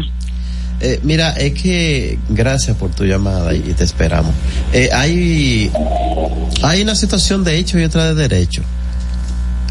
La ley contempla que no debe haber otro servidor de, de los corredores. Una vez tú te conviertes en corredor, ya tú debes ser exclusivo y ser responsable de esa compañía que le adjudicaron ese, ese permiso. Es como un monopolio entonces. No, lo que pasa es que si tú eres operador original, original, hay que, te- deben respetarte ese derecho de ser el operador original de él, auténtico. No es que los motoconchos no, también no sean, pero lo que pasa es que no te brinda la seguridad el motoconcho para una vía. Los motoconchos, como, como la motoneta que estamos llevando ahora a los prados de los alcarrizos para alimentar el teleférico, están concebidos para un tipo de servicio y en lugares. Por ejemplo, puede, y lo reiteramos por aquí a los motoristas que nos están escuchando, que son nuestros hermanos, y que nunca estaríamos en contra de que ellos puedan producir, que ellos pueden convertirse en alimentadores, sacar la gente de los barrios, de los diferentes lugares y llevarlo hasta la acera de la Winston Churchill y ahí lo pone para que se monten en el bus. Ok, pero no tener una parada en sí. Pero no ir circulando En la eh, Churchill. en la, en la Churchill porque es una contradicción. Ahorita, usted me dijo motonetas y habíamos hablado anteriormente de motocicletas eléctricas. Eh, ¿qué, ¿Qué conlleva esto y a quién ustedes le están ofreciendo este tipo de, de vehículos? Que está muy interesante. ¿Y esto cómo implicaría la gasolina eh, y al gasto del combustible de, de ustedes? Porque en, en cada momento, cada vez que sube la gasolina, estamos eh, siempre atentos, alerta, porque lo que significa es que van a subir el pasaje. Exacto. O que se va a hacer una huelga. Y ahora mismo estamos en una, en una incertidumbre. Claro, mira, eh, cuando hablamos de la motoneta de tres ruedas, que ya la gente tiene noción un poco de ella, las margaritas que están trabajando en diferentes lugares, eh, hemos diseñado ese proceso en, en algunas de las rutas que tienen que ver con CNTU, con la finalidad donde tenemos los motoconchos trabajando, por ejemplo, en los porrados de los Alcarrizos, que es un lugar eh, un poco apartado de donde está la primera pata del teleférico, la base, que es en el Puente Blanco. Entonces vamos a traer a esa gente desde muy dentro, en esa calle eh, que está bien profunda para allá, en la, La motoneta de tres ruedas, para que no salgan a las cuatro de la mañana en un motoconcho porque están siendo asaltados mucho. Además, cuando llueve, la calle se pone resbaladiza, la gente se moja. Por lo menos ese motorista va a tener una motoneta de tres ruedas y ahí te lleva más decente. No es lo mejor, pero por lo menos mitiga un poco la situación y usted va más cómodo. Pueden ir tres, ¿verdad? Van juntos. Hay un techito. Hay un techito, pues, y, y sigue si- el mismo concepto de algo económico. Obviamente estamos tratando de que sean eléctricas. Ahora la tenemos de GLP, de gas. Pero e- ese, ese modelo quisiéramos que se convierta en alimentador de los diferentes lugares donde se pueda. Estamos diciendo, no, no deben circular en la autopista Duarte, en la 27, en la Nuña, en la Churche, porque es un vehículo todavía inseguro. La, en la India están en el 100%, pero aquí todavía, eh, bueno, y aquí porque como vamos avanzando, ¿verdad? Mm, vemos una motoneta de repente conchando la 27 de febrero y algo inseguro donde obviamente no. Entonces, tratamos de que la gente entienda bien el proceso. En eso estamos. Y con los motoristas que van a seguir siempre y son una necesidad, déjame decirte, los motoristas son una necesidad enorme. Y el que diga lo contrario, entonces que el día las lesiones para que vean cuánto hay. Sí. hay que cuidarlo, hay que protegerlo. Bueno, contigo tenemos siempre muchísimos temas, todavía nos queda hablar un poquito de, de, de los vehículos eléctricos y cuál sería la propuesta para, para el transporte público, pero eso va a ser en una segunda ocasión porque hablar contigo se fue media hora normal y sabemos que tienes compromisos. Señores, eh, muchísimas gracias, agradeciendo infinitamente a William Pérez eh, Figuereo por acompañarnos aquí en Distrito Informativo. Queda abierta una nueva invitación para que, para esos otros temas que tenemos pendientes. Bueno, vamos a hacer una pequeña pausa y regresamos con Distrito Informativo. Atentos, no te muevas de ahí. El breve más contenido en tu distrito informativo. Ahí mismito donde estás. O tal vez aquí, recostado bajo una mata de coco. O en la arena tomando el sol. O dentro del agua, no muy al fondo. O simplemente caminando por la orilla. Ahí mismo, abre tu nueva cuenta móvil BH de León, 100% digital y sin costo. La creas en minutos con cero pesos desde Móvil Banking Personal.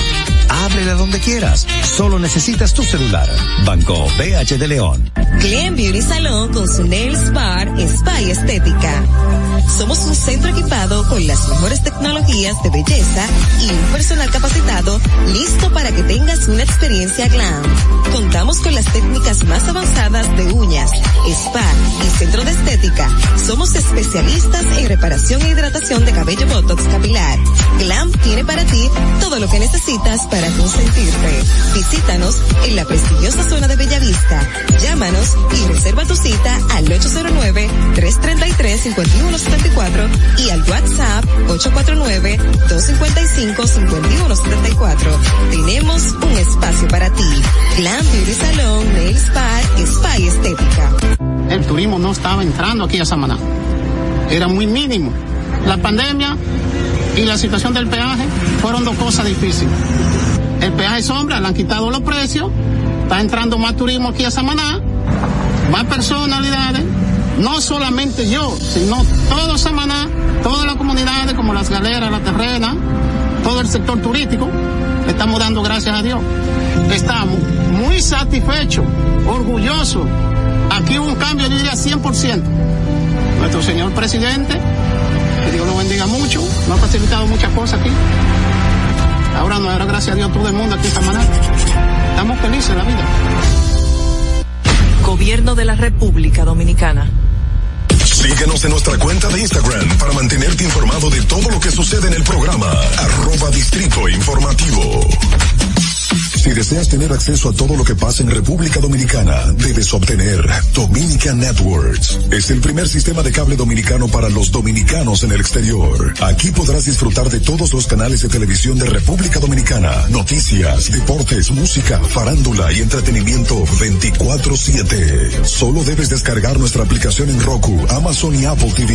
E inmediatamente vas a disfrutar de todo el contenido de República Dominicana. Dominican Networks. Estamos en YouTube. Disfruta de nuestro contenido. Suscríbete, dale like y comenta. Distrito Informativo. El turismo no estaba entrando aquí a Samaná. Era muy mínimo. La pandemia y la situación del peaje fueron dos cosas difíciles. El peaje sombra, le han quitado los precios. Está entrando más turismo aquí a Samaná. Más personalidades. No solamente yo, sino todo Samaná todas las comunidades como las galeras, la terrena, todo el sector turístico, estamos dando gracias a Dios. Estamos muy satisfechos, orgullosos. Aquí hubo un cambio, yo diría 100%. Nuestro señor presidente, que Dios lo bendiga mucho, nos ha facilitado muchas cosas aquí. Ahora no, ahora gracias a Dios todo el mundo aquí de esta manera. Estamos felices de la vida. Gobierno de la República Dominicana. ¿Viste qué rápido? Ya regresamos a tu distrito informativo. La hora estilar ha llegado. Por eso te traemos la entrevista del día en tu distrito informativo. Bien amigos, estamos de vuelta en Distrito Informativo, 8 y 12 de la mañana. La verdad es que el tiempo hoy se ha ido volando y tenemos otro invitado especial.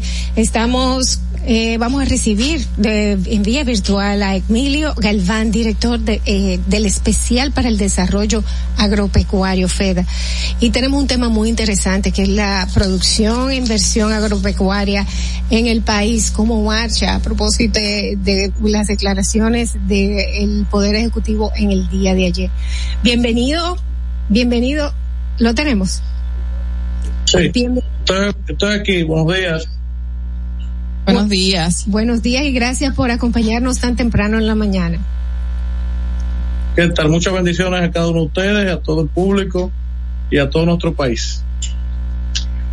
En el día de ayer, pues, se, se hablaron de algunos incentivos de dinero para darle al sector agropecuario para fomentar eh, la agricultura, la producción, el transporte y buscar la forma de bajar eh, el precio de la comida para la gente.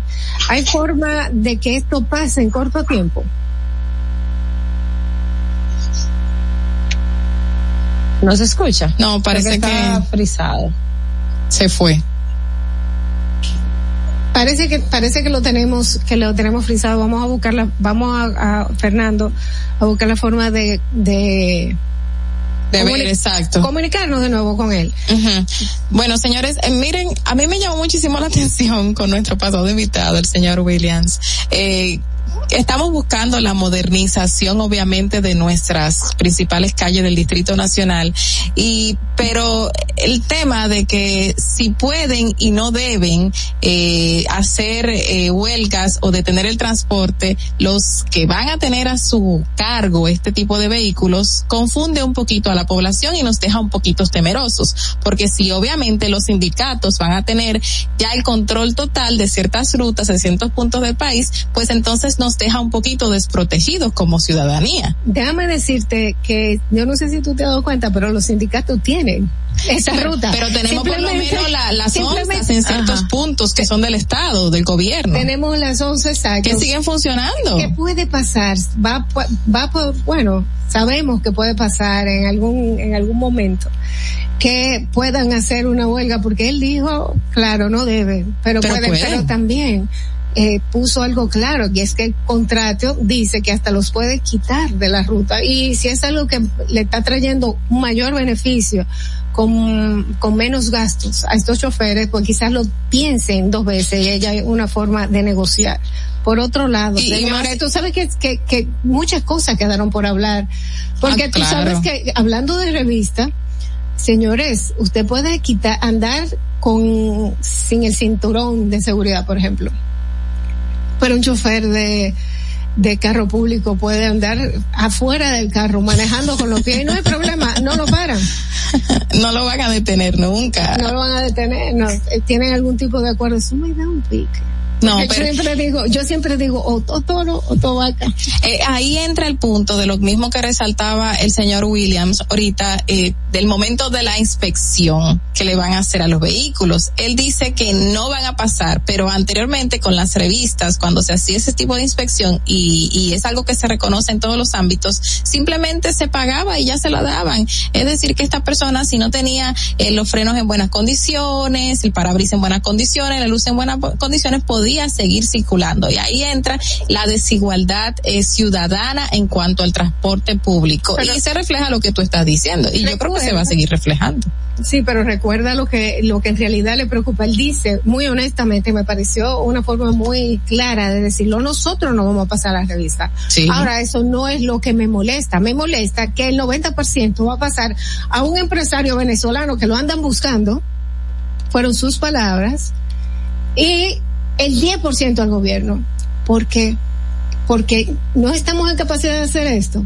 Esto es algo que hay que hablar con. Uh -huh. Para que me lo explique. Uh -huh. Que, bueno, el tema de de la revista y la monopolización de, de este fideicomiso que se va a realizar, eh, ya supuestamente resaltaron de que no va a ser una sola empresa, sino que van a gestionar dos, que van a, encargarse de sí, esto. Sigue siendo el 90%. Es mucho. Sí, sigue siendo el 90%. Porque déjame decirte, estamos viendo muchísimos casos en el que, eh, por ejemplo, en el antipulpo, que siete, 21 compañías. Y, y las 21 compañías son de esa gente. De la misma Entonces, ¿qué pasa? So- nosotros somos un pueblo que hemos estado siendo engañados de muchas formas para ahora venir a caer en cualquier cosa. Nosotros hay que explicarnos las cosas muy bien. Y el gobierno tiene que ganar porque si ellos ganan impuestos por un, por un lado que sean importantes, dejan de buscar la forma de meternos tantas imposiciones. Tú sabes quién nos va, lado. quién nos va a hablar muy bien acerca del sector agropecuario, ¿verdad? Lo tenemos aquí. Y que Ya nos tenemos- aclare, claro, detallito por detallito. Bueno, pues ya, ya vamos ahora sí a, a- a recibir a, mi- a mi- a Emilio Galván, director especial para el desarrollo agropecuario FEDA. ¿Cómo está? Ahora sí nos escucha. Muy buenos días, escucho perfectamente y les doy un gran abrazo a cada uno de ustedes. Estaba escuchando el primer segmento, el tema del tránsito, muy interesante. Muchísimas gracias, muchísimas gracias. Eh, y ahora vamos a tener uno más interesante con usted, porque vamos a hablar de la producción e inversión agropecuaria en el país, a ver cómo marcha. Bueno, pues adelante, nosotros de entrada les digo que somos un país agropecuario, que tenemos una tradición de la producción agrícola y ganadera de más de 500 años. Eh, la gente no lo sabe, pero por aquí entró la agricultura a todo el continente americano. Que el continente americano, por cierto, es uno de los continentes de más producción, no solamente, bueno, es, el- es probablemente el continente de más producción, no solo por los Estados Unidos, que ustedes saben que es una potencia agrícola y ganadera, sino también por países eh, grandes productores, como por ejemplo Brasil, eh, que tiene una gran producción de soja, de café, eh, de coco, en el caso por ejemplo de Argentina, que es el primer produ- productor mundial de carne, también de soja, eh, también tenemos por ejemplo el caso de México, Colombia, o sea que por aquí, por este pequeño, por esta pequeña puerta, entró la agricultura al nuevo mundo y se quedó, porque la agricultura eh, es la, la fuerza motriz prácticamente de, la historia de la humanidad, eh, pero en el nuevo mundo hizo sus raíces. Y en este país eh, dio la ventaja que se convirtió en una, en, una fuente importante de nuestra riqueza y gracias a Dios tenemos mucha, mucha diversidad de la agricultura, tenemos desde, desde las fresas en Constanza y Jarabacoa, que eh, para nosotros antes era un producto de- de otros países, hasta obviamente el banano, el café, el cacao, el, el jengibre, la Emilio, pitahaya, hasta la uva. Somos un país productor hasta de uva. Imagínense ustedes, tenemos una gran diversidad. Así es, así es. Sin, eh, sin embargo, una de las principales eh, quejas de nuestros productores agropecuarios ha sido el apoyo al productor en sentido general. Entonces, en- desde el FEDA queremos saber cuánto recursos se ha dispuesto durante esta administración y cómo ha sido para el apoyo al sector agropecuario, que es uno de los que ha sido también bien golpeado en, en medio de esta crisis, porque hay carencia de hecho de productos em, que tienen que importar para, para, para la producción local. Bueno, realmente ha sido así. O sea, históricamente el sector agropecuario en el mundo ha perdido importancia porque otros sectores de la economía han tenido eh, preeminencia, especialmente los sectores urbanos. República Dominicana no escapó a eso. Desde los años 50 para acá se ha venido deteriorando lo que es el campo por producto de, del crecimiento de la ciudad, el abandono de la gente se va de la, se va del campo a la ciudad.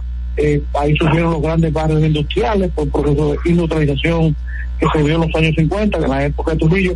Balaguer, el gobierno de Balaguer hizo una, un gran esfuerzo en apoyar la agricultura, sobre todo con un sistema de infraestructura de riego, la reforma agraria eh, y un apoyo importante al Ministerio de Agricultura, pero después de ahí se ha ido desmontando un poco el apoyo y por eso ha habido esa crítica no de este gobierno, sino de todos los gobiernos, de cómo se ha ido abandonando la agropecuaria.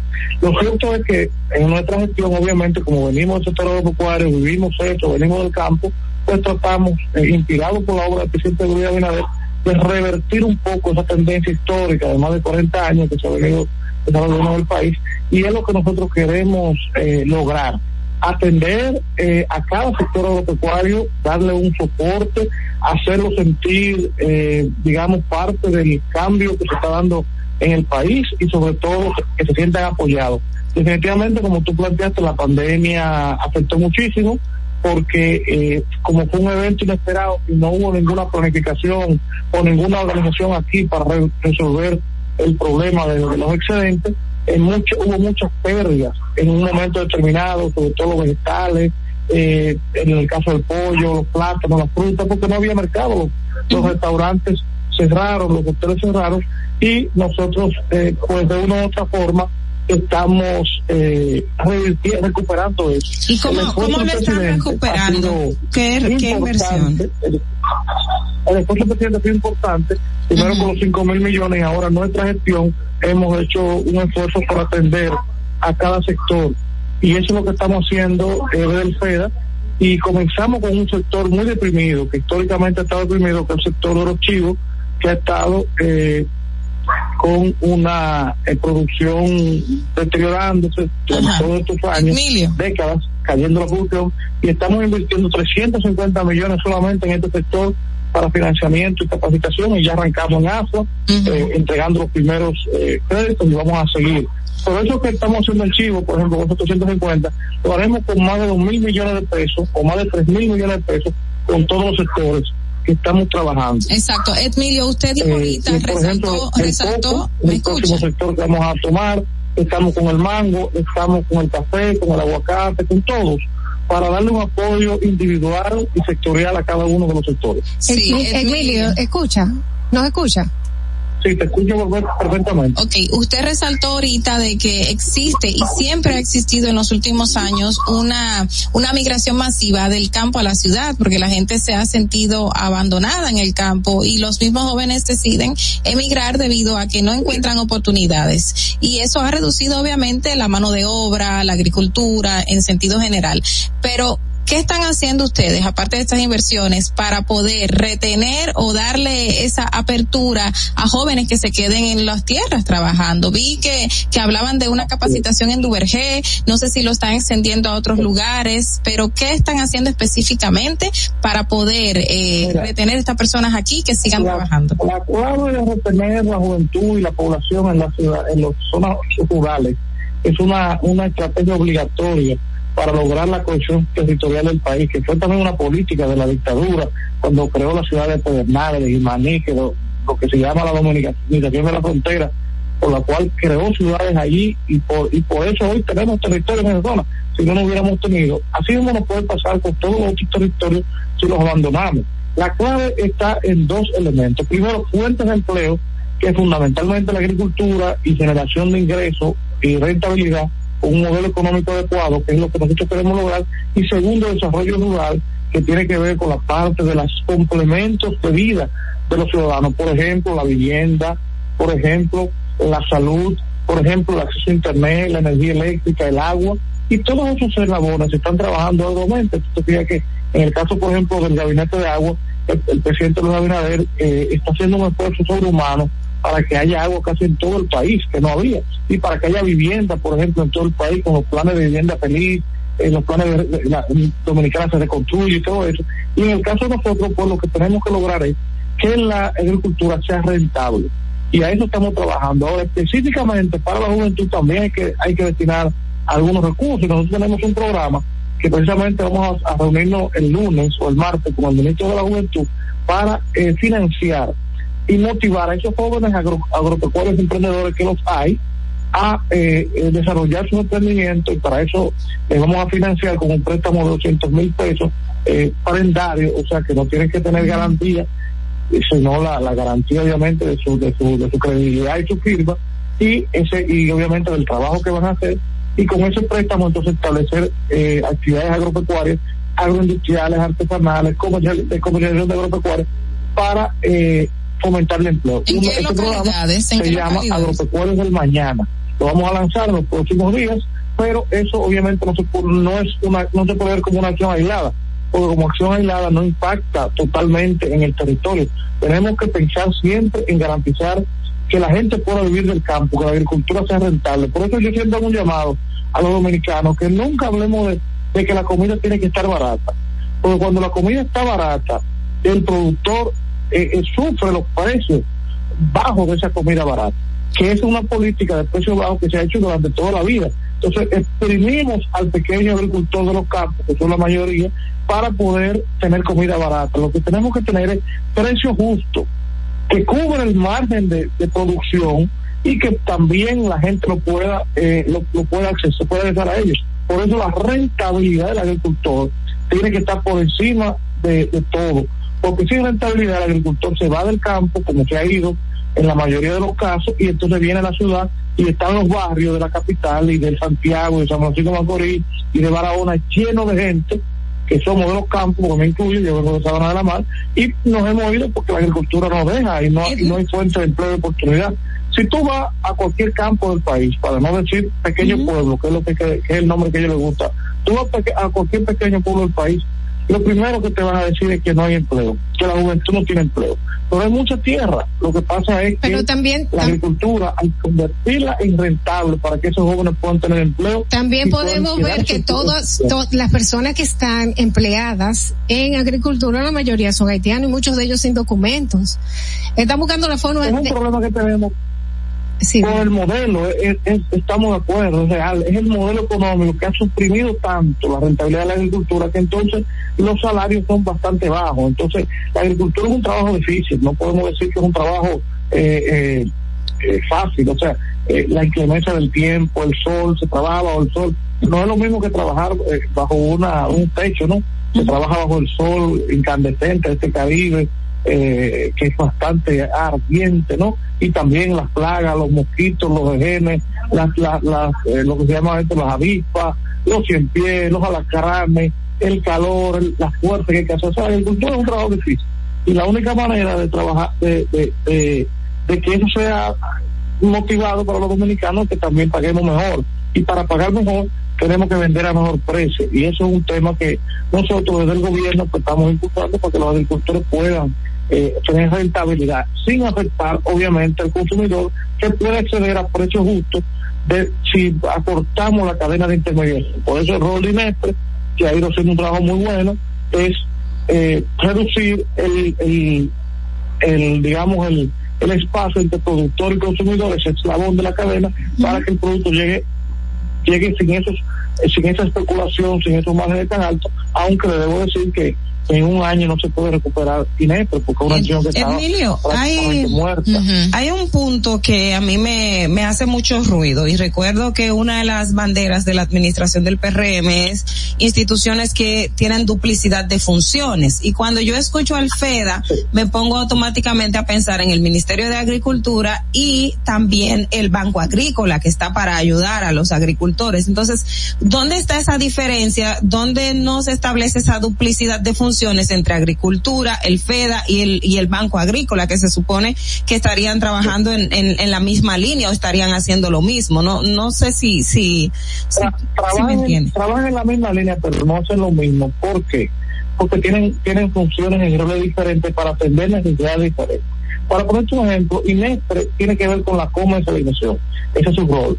El Banco Agrícola es el financiador de los productores agropecuarios pero, pero bajo los bajo los esquemas de la ley monetaria financiera que ustedes saben como como tarjetavientes que son como clientes bancarios que no es tan fácil acceder a préstamos sobre todo en el área productiva o sea hay muchos requisitos que hay que establecer y finalmente el Ministerio de Agricultura es el organismo rector que promueve la política agropecuaria y que, coordina con todas las instituciones. Nosotros, en cambio, somos un organismo de promoción y de financiación de proyectos concretamente. O sea, a diferencia de agricultura, que es un organismo ejecutor que desarrolla obras, que, que desarrolla eh, políticas, que entrega semillas, que promueve la siembra, la que, que tiene que ver con todo. Nosotros específicamente tenemos que ver con el financiamiento y obviamente las generar las capacidades para que el financiamiento sea rentable, porque de nada sirve que yo le financie un proyecto a grupos asociativos que es nuestra fuerza, porque el banco el banco financia a los productores, nosotros financiamos a fundamentalmente a las cooperativas y asociaciones y que no les quede las capacidades, o sea, que no los capacite en materia de eh, sus eh, competencias y sus posibilidades de ejecutar el éxito. Pero estamos, estamos en una crisis en este momento y tú no estás diciendo que no hay forma de bajar la, la comida, que la comida, los precios, por más, por más que se le está inyectando al, dinero al sector agropecuario, pues no vamos a ver una baja no Mira, yo no he hablado de bajar la comida. Eh, no he hablado de ese tema, ese es otro tema que pudiéramos hablar. Yo te he hablado de la rentabilidad del agricultor y de dejar al agricultor en el campo, que es lo que nosotros, que es lo que me preguntaron al principio. Si vamos a hablar de ya de los precios, sobre todo de la situación internacional que estamos viviendo y de qué estamos haciendo, ese es otro tema que podemos trabajar. Claro que sí, claro que hay que, que, hay que eh, disminuir algunos precios que se puedan aumentar por el efecto inflacionario internacional que estamos viviendo en todos los sentidos y, que lo estamos haciendo. Incluso nosotros tenemos instrucciones del presidente, incluso para eso estamos trabajando. Déjenme decirle que el objetivo de trabajar con los chivos y también trabajar con la tilapia, que vamos a trabajar y también trabajar con el pollo, es garantizando seguridad alimentaria. Porque la pandemia nos demostró que tenemos, lo que nosotros hemos decidido, que tenemos que producir los alimentos en el país. Obviamente que sí, que hay que tener mayor disponibilidad, aunque nosotros somos un país que produce mucho, ¿eh? comparado con otros países de, de, de Centroamérica y, y, de, y, Pero la, la gente no lo, suele, no lo, siente, no lo que más producimos alimentos, que tenemos la agricultura más sólida. Pero tenemos que garantizar mayor función todavía, tener mayor eh, inventario de alimentos para enfrentar esos shocks internacionales. Hoy estamos viviendo un choque internacional real, producto del aumento mundial de los precios de los combustibles, de los commodities, de las materias primas, del tema, por ejemplo, de los fertilizantes que está afectando y el gobierno ha hecho un humano. Aquí siempre hemos tenido un poco, hemos tenido ese ¿Eh? tema siempre y, y una de las cosas que se promueve es que eh, mayor incentivo al productor local para que la gente consuma lo local y no tenga tanto estos estos choques de, de, inflación. Ese es un programa que nosotros tenemos en el FEDA, FEDA con se llama Consumo lo Nuestro, es un programa que lo estamos promoviendo, que prácticamente el chivo también, el tema del chivo también está dentro de ese programa, y todos los proyectos que estamos haciendo es sobre la base de ese lema, consumo lo nuestro, incluso nosotros vamos a hacer un sello para que ustedes sepan, para que los eh, consumidores sepan lo que, es lo, lo, que es dominicano y lo que no es dominicano. No quiere decir que dejen de consumirlo de fuera, porque no vamos a entrar en los extremos chauvinistas, pero sí para que le den preferencia a lo, a lo de aquí, porque lo de aquí genera empleo genera riqueza, genera desarrollo. Mire, yo no, quiero, yo no quiero que cortemos el programa sin, sin hacerle esa pregunta porque tenemos corto tiempo, lamentablemente en radio, pero hace unas semanas teníamos un video muy desagradable por las redes sociales en donde usted salía consumiendo bebidas alcohólicas y había un grupo de personas. Se dijo que ese, que, que ese video era viejo, pero luego nos dice, mire, la etiqueta de la marca del ron no es del tiempo que está diciendo el director del FEDA. Usted podría, eh, yo en lo personal deploré ese video y por eso no me permito no preguntarle por este hecho durante esta entrevista, que es algo también interesante que tiene que ver con una función pública y una violación a la ley desde un funcionario. No, no, no tiene que ver con ninguna función pública. No. Porque ese video yo aclaré muy bien que fue antes de yo ocupar función pública y en mi vida personal, que obviamente fue un error que cometí, grabar el video eh, y que por, por lo tanto pedí pero que no tiene absolutamente nada que ver con mi vida, mi vida pública, o sea, mi vida como funcionario, porque fue mi vida privada previa a ser funcionario. Obviamente que no está bien, yo no lo defendí, el video, pero tampoco podemos hacer ver como que eso es una, que Mateo ciudadano, o que hice pero un, pudo haberlo matado, director. como se robaban lo del gobierno anterior. Pero pudo haberlo matado si hubo un accidente, porque estaba pues, consumiendo alcohol.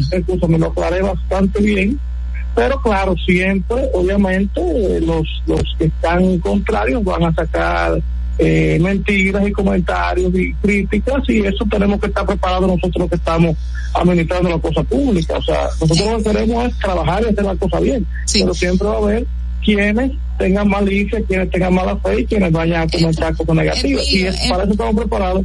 Y, y una demostración de, de que eso es así es que sacaron un video que tiene varios años, que tiene más de cuatro años, cinco años. Yo exactamente no podría decirte la fecha exacta, porque nadie anota el momento exacto que sale a tomar un trago. Ahora, yo sí te digo que eso hace mucho, y obviamente que cualquiera que quiera demostrarlo va a tener que ver la, foto mía de hoy y ese video. Emilio, lo que eh, pasa es que, el que no, para el que no, para el que no me conoce, oye, para el que no me conoce, va, posiblemente pueda creer las mentiras que le digan, pero nosotros, eh, imagínate tú, cuántas mentiras nos han dicho de todo el mundo, hasta de Duarte. Oye, los dominicanos somos tan bárbaros que hasta de Duarte hablamos muchísimas cosas. Para terminar, y hay que seguir viviendo para, y seguir, para terminar, y seguir, y seguir trabajando. Oiga, dijo, yo, yo ese tema, eh, ah, me acuerdo de terminar, ese sí. tema lo aclaré muy bien y obviamente que habrá gente que crea y hay gente que no crea. ¿Y qué podemos hacer? Seguir trabajando por el país y, y por lo que yo he trabajado durante más de 15 años. Así porque yo no llegué al sector agropecuario ahora, yo sigo trabajando eh, como productor y como especialista en, en, la materia y como joven pues sigo disfrutando la vida también porque tengo mis derechos también como ciudadano Con prudencia, aunque pero cometa, derecho. un, un- cometa una infracción en un momento pues pido disculpas o, me asumo mis consecuencias Así es. Bueno, pues aclarado el punto, lamentablemente ya la pregunta de Carla no va a poder ir porque nos fuimos eh, fuera del tiempo, pero agradeciéndole infinitamente a el director Emilio Galván, él es director especial para el desarrollo agropecuario FEDA y pues nos habló de la situación agropecuaria, cualquier cosa que estamos a la orden aquí para cualquier cosa que pueda eh, para el sector No, que- agropecuario ser beneficioso, pues aquí las puertas siempre van a estar abiertas para usted. muchas bendiciones que sigamos apoyando el sector agropecuario por ahí viene la Feria Agropecuaria Nacional a la cual invitamos a todos los amigos y amigas de, de este programa que puedan disfrutar de, de lo que es el campo dominicano y que siempre apoyen al productor local, al productor nacional. Muchísimas gracias. Señores, vamos a hacer una breve pausa y regresamos inmediatamente con Distrito Informativo. Atentos, no te muevas y el breve más contenido en tu distrito informativo. El turismo no estaba entrando aquí a Samaná. Era muy mínimo. La pandemia y la situación del peaje fueron dos cosas difíciles.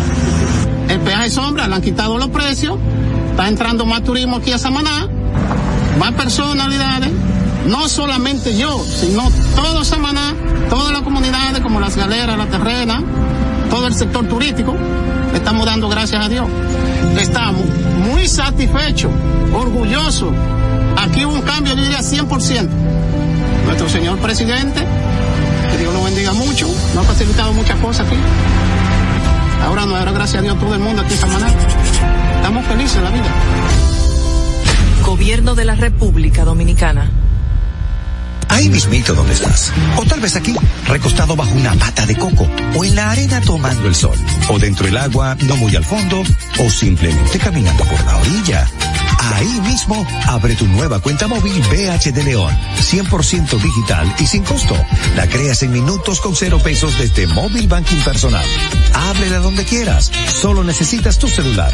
Banco BH de León. Síguenos en nuestra cuenta de Instagram para mantenerte informado de todo lo que sucede en el programa. Arroba Distrito Informativo.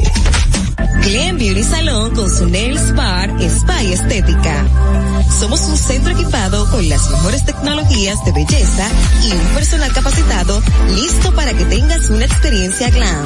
Contamos con las técnicas más avanzadas de uñas, spa y centro de estética. Somos especialistas en reparación e hidratación de cabello botox capilar. Glam tiene para ti todo lo que necesitas para consentirte. Visítanos en la prestigiosa zona de Bellavista. Llámanos y reserva tu cita al 809-333-5174 y al WhatsApp 849-255-5174. Tenemos un espacio para ti.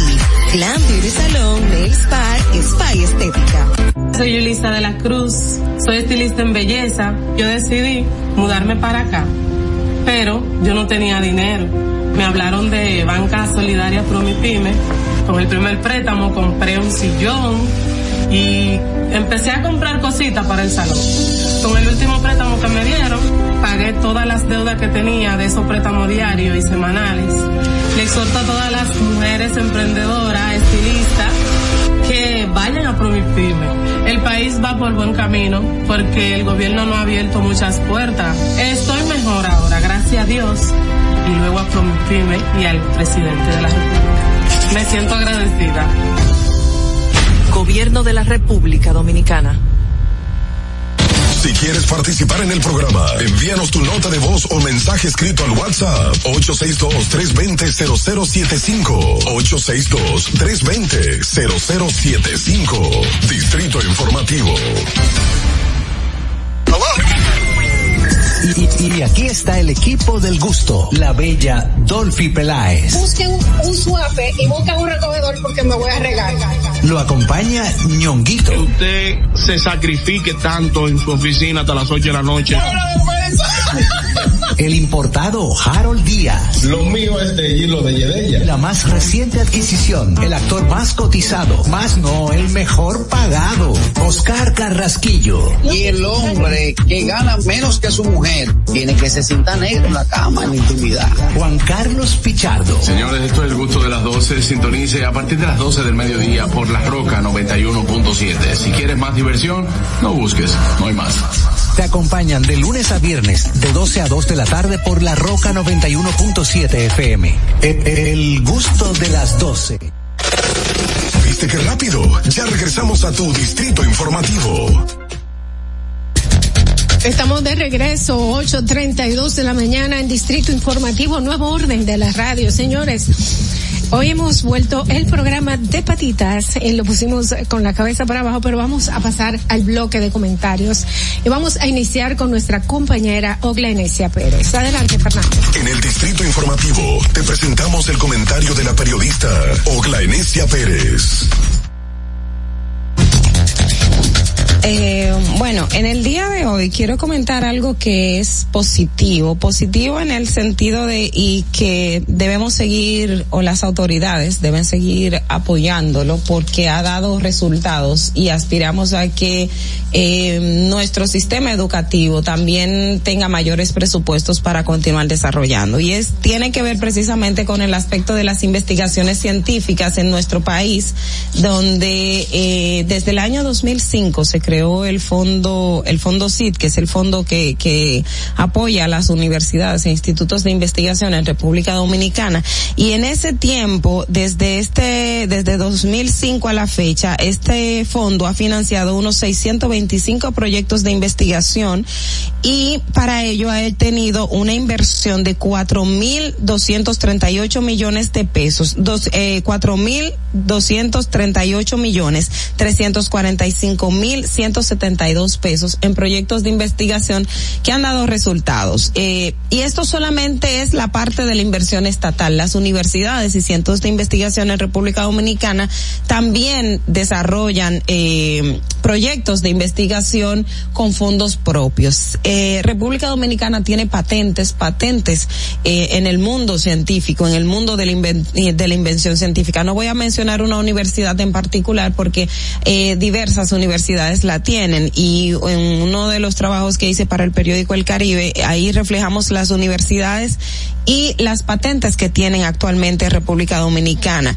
En la actualidad hay una de las principales, vamos a decir, de los eh, temores o una de las debilidades que tiene nuestro país y por eso más mi comentario tiene que ver y es lo que expresaron los eh, vicerrectores o los decanos encargados del departamento de investigación es la carencia de doctores en las diferentes áreas de invención en República Dominicana, ingenieros, o sea, personas que tengan el, el tope, el nivel, el grado tal para desarrollo de investigación científica en nuestro país y eso nos falta un poco. Nos falta incentivar la, la, a que la gente se, se llegue al nivel de doctorado y que esos doctores entonces se conviertan en investigadores y podamos desarrollar eh, proyectos de investigación científica que vayan no solamente con el aspecto de la salud, sino también en lo que tiene que ver con la invención y la innovación.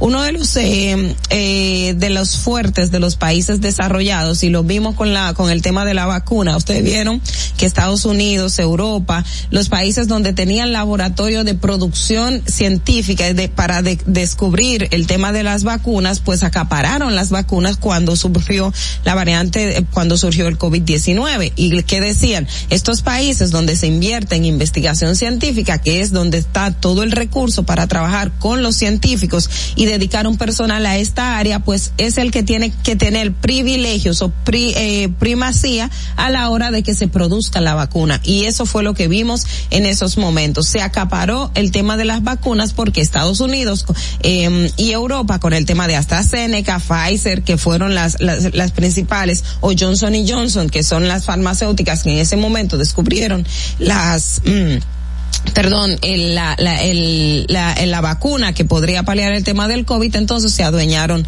eh, del mercado. En eh, República Dominicana no estamos lejos. Durante la pandemia vimos como las universidades, de hecho, INTEC creó eh, ventiladores que, los, que aquí República Dominicana no tuvo que ir a salir al mercado internacional a comprar ventiladores. En la UNFO se desarrollaron mascarillas. La Pucamaima eh, creó un sistema de asistencia de, de educación psicológica. O sea, que las diversas universidades con sus departamentos hicieron lo poquito que, que, que tenían a su disposición. Y lo que queremos es que se siga incentivando el fondo para la investigación científica en República Dominicana que da resultados y nos puede poner a vanguardia con otros países, pero también a ponernos a competir porque estamos en un mundo donde la tecnología, donde la ciencia es la que está eh, ganando terreno y lo que nos posiciona en el mercado internacional. Así que enhorabuena para el Fondo CID y sigamos promoviendo la investigación científica en República Dominicana. Fernando. Distrito Informativo. Continuamos en Distrito Informativo, 8 y 37 de la mañana. Inmediatamente vamos a darle paso a nuestra, al comentario de nuestra periodista, Carla Pimentel. Adelante, Fernando. En el Distrito Informativo te presentamos el comentario de la periodista Carla Pimentel. Bueno, señores, eh, yo quiero aprovechar, ahí sí me escucho. Yo creo que, no sé, es algo contra mí con el micrófono. ¿Qué No, pasa? no, No, no. no, no, contra mí, no mentira. no, señores, quiero aprovechar este escenario para hablarles acerca del sistema de puntos de las licencias de conducir en la República Dominicana. Es un tema que si uno se pone a analizarlo, a leerlo, es muy interesante. Y traería, hablando de modernización hace un momento, eh, al sistema vehicular y al sistema de conducción en la República Dominicana, pues traería un punto más de modernización a, nuestro país. Y es que a, a, a través de los señalamientos que se hicieron ayer aquí, eh, que se hicieron en otros lugares, pues yo quise investigar y traerles a ustedes algunos puntitos. Estos, este sistema de puntos trae consigo sanciones, sanciones que terminan con la retención, suspensión o definitivamente quitarle la licencia de conducir a cualquier persona en la República Dominicana. Hace una división entre conductores profesionales y conductores nobles. En este momento, cuando dividimos conductores profesionales y nobles, nos estamos eh, refiriendo específicamente a los profesionales cuando hablamos de personas que tienen más de cuatro años de una licencia y nobles los que tienen menos de cuatro años. En este programa o proyecto que se quiere implementar en la República Dominicana, se van a dividir los puntos. Los conductores profesionales van a tener 20 puntos en el transcurso de su vida útil eh, de la licencia de conducir y los conductores nobles solo van a tener 10 puntos. Y resalta el proyecto que en ese periodo de tiempo en que tú tienes esta licencia puedes ir perdiendo puntos dependiendo de las infracciones que cometas. Y es muy interesante porque allí nos traería a nosotros a analizar qué podemos hacer y qué no al momento de conducir. Porque obviamente si estamos perdiendo puntos vamos a terminar eh, que nos quiten la licencia o que nos la retengan o suspendan por un tiempo. Entonces, es muy interesante, quiero resaltarles rápidamente los, las infracciones que más puntos pierden. El tema del manejo temerario se pierde 10 puntos y al momento de tú tener 20 puntos y perder 10, pues te quita, te quedas con la mitad y se va reduciendo de manera significativa. Esto tiene una pérdida de 10 puntos la conducción temeraria, el ir alcoholizado conduciendo también hace una pérdida de 10 puntos. Eh, y también la competencia de motores en la vía también tiene una, una pérdida de 10 puntos. Y esas son las infracciones más relevantes que salta el proyecto que puede hacerte perder los puntos. Pero a la hora, obviamente, de tú perder esos puntos, tú puedes también optar por recibir una capacitación vehicular, de sensibilizarte de cómo conducir en el país. Y esto está muy interesante porque significa que aunque tú vayas perdiendo puntuaciones, tú puedes tener la capacidad de seguir adquiriendo conocimientos. Y yo entiendo que eso puede traer algún tipo de disyuntiva en la, o en la población que va a decir en un momento dado cómo yo me tengo que entonces eh, ir a un sitio a recibir una capacitación pues bueno eso es bueno porque nos va a sensibilizar a la hora de conducir en, en a la hora de salir a la calle y nos va a poner alertas de no cometer ningún tipo de infracción y de no hacerle ningún daño a ninguna persona que vamos a tener al lado al, momento de conducir. Y es algo positivo que se que si se implementa de manera real que si se, se con supervisiones, pues entonces puede crear consigo un avance en, en las vías de la República Dominicana y obviamente evitar ciertas infracciones que nosotros cometemos a la hora de andar en las calles. Pero ahí entra otro punto que es el tema de la corrupción que esto puede traer consigo por parte de miembros eh, de la DGC u otras entidades que pueden eh, llegar al traste de que eh, anden pidiendo dinero para evitar que te pongan ciertas multas, como hemos visto en muchas ocasiones. Entonces, si se va a implementar, que me encanta, cuando lo leí me encantó todo, si se va a implementar, porque se implemente con cierta rigurosidad y que se lleve al traste punto por punto para que sea algo positivo para todos nosotros. Fernando, vamos contigo. Distrito Informativo. 8 y 42 de la mañana, aquí en Distrito Informativo, señores. Eh, quiero recordarles la pregunta de hoy. Vamos a pasar casi casi ya a sus notas de voz. ¿Debe el gobierno cobrar impuestos a los servicios digitales como Netflix, Uber, Amazon y Airbnb? Usted puede enviar su nota de voz al 1-862-320-0075. Puede llamarnos al 829-947-9620 o a nuestra línea sin cargos 809 219 Todo esto luego de esta pausa de publicidad. Atentos, no te muevas de ahí. El breve más contenido en tu distrito informativo. Y, aquí está el equipo del gusto, la bella Dolphy Peláez. Busquen un, suape y busquen un recogedor porque me voy a regar. Lo acompaña ñonguito. Que usted se sacrifique tanto en su oficina hasta las 8 de la noche. El importado Harold Díaz. Lo mío es de hilo de Yedella. La más reciente adquisición. El actor más cotizado. Más no, el mejor pagado. Oscar Carrasquillo. Y el hombre que gana menos que su mujer tiene que se sienta negro en la cama en intimidad. Juan Carlos Pichardo. Señores, esto es el gusto de las 12. Sintonice a partir de las 12 del mediodía por La Roca 91.7. Si quieres más diversión, no busques, no hay más. Te acompañan de lunes a viernes, de 12 a 2 de la tarde por La Roca 91.7 FM. El, el, gusto de las 12. Tengo más de cuatro años movilizado. Fui que trabajo en media piña, un camión. Y caminando empecé a perder la fuerza de la pierna. Estoy agradecido que me volvieron a poner la foto de aquí a la casa. A Abinader cambiado muchas cosas para bien. Cuando la pandemia arrancó,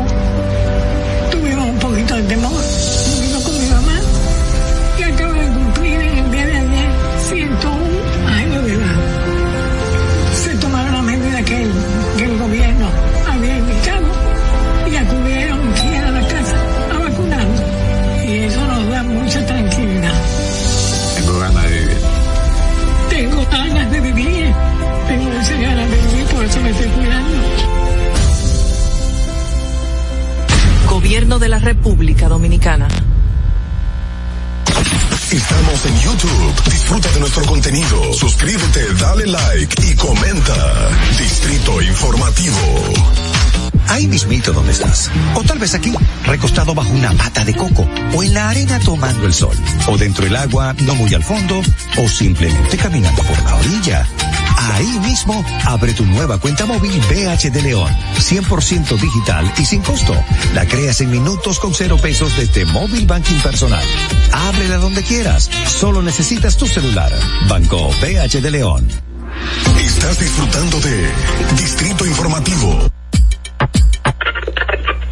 Cuando uno ve televisión. Busca entretenimiento, algo con que identificarte y que te dé un buen momento. Hay tantas cosas en el mundo, demasiados inventados, pero ¿dónde veo lo mío? Lo de los dominicanos. Y a ese mismo punto hemos venido cayendo para el mejor contenido. Baja Dominican Network. Seguro que si lo bajas inmediato te vicias. Hay obras conciertos musicales, religiosos y noticias. Pero ¿acaso sabes tú que es realmente adictivo en esta comunidad su contenido exclusivo? Oye, lo mejor de ahí para que lo tengas siempre puesto es el servicio limosina que ofrecemos yo y Ñeñe. ¿Cómo que eso lo maduro? Estoy seguro que tú has visto. El programa de los compadres con Correa y Coñonguito. Perdónenme muchachos que les dañe el momento. El mejor programa de ahí, Conchi Santo y el recuento. Si yo bajo la aplicación, a tú te de lo WhatsApp bien. Si tú eres dominicano, baja Dominica Network.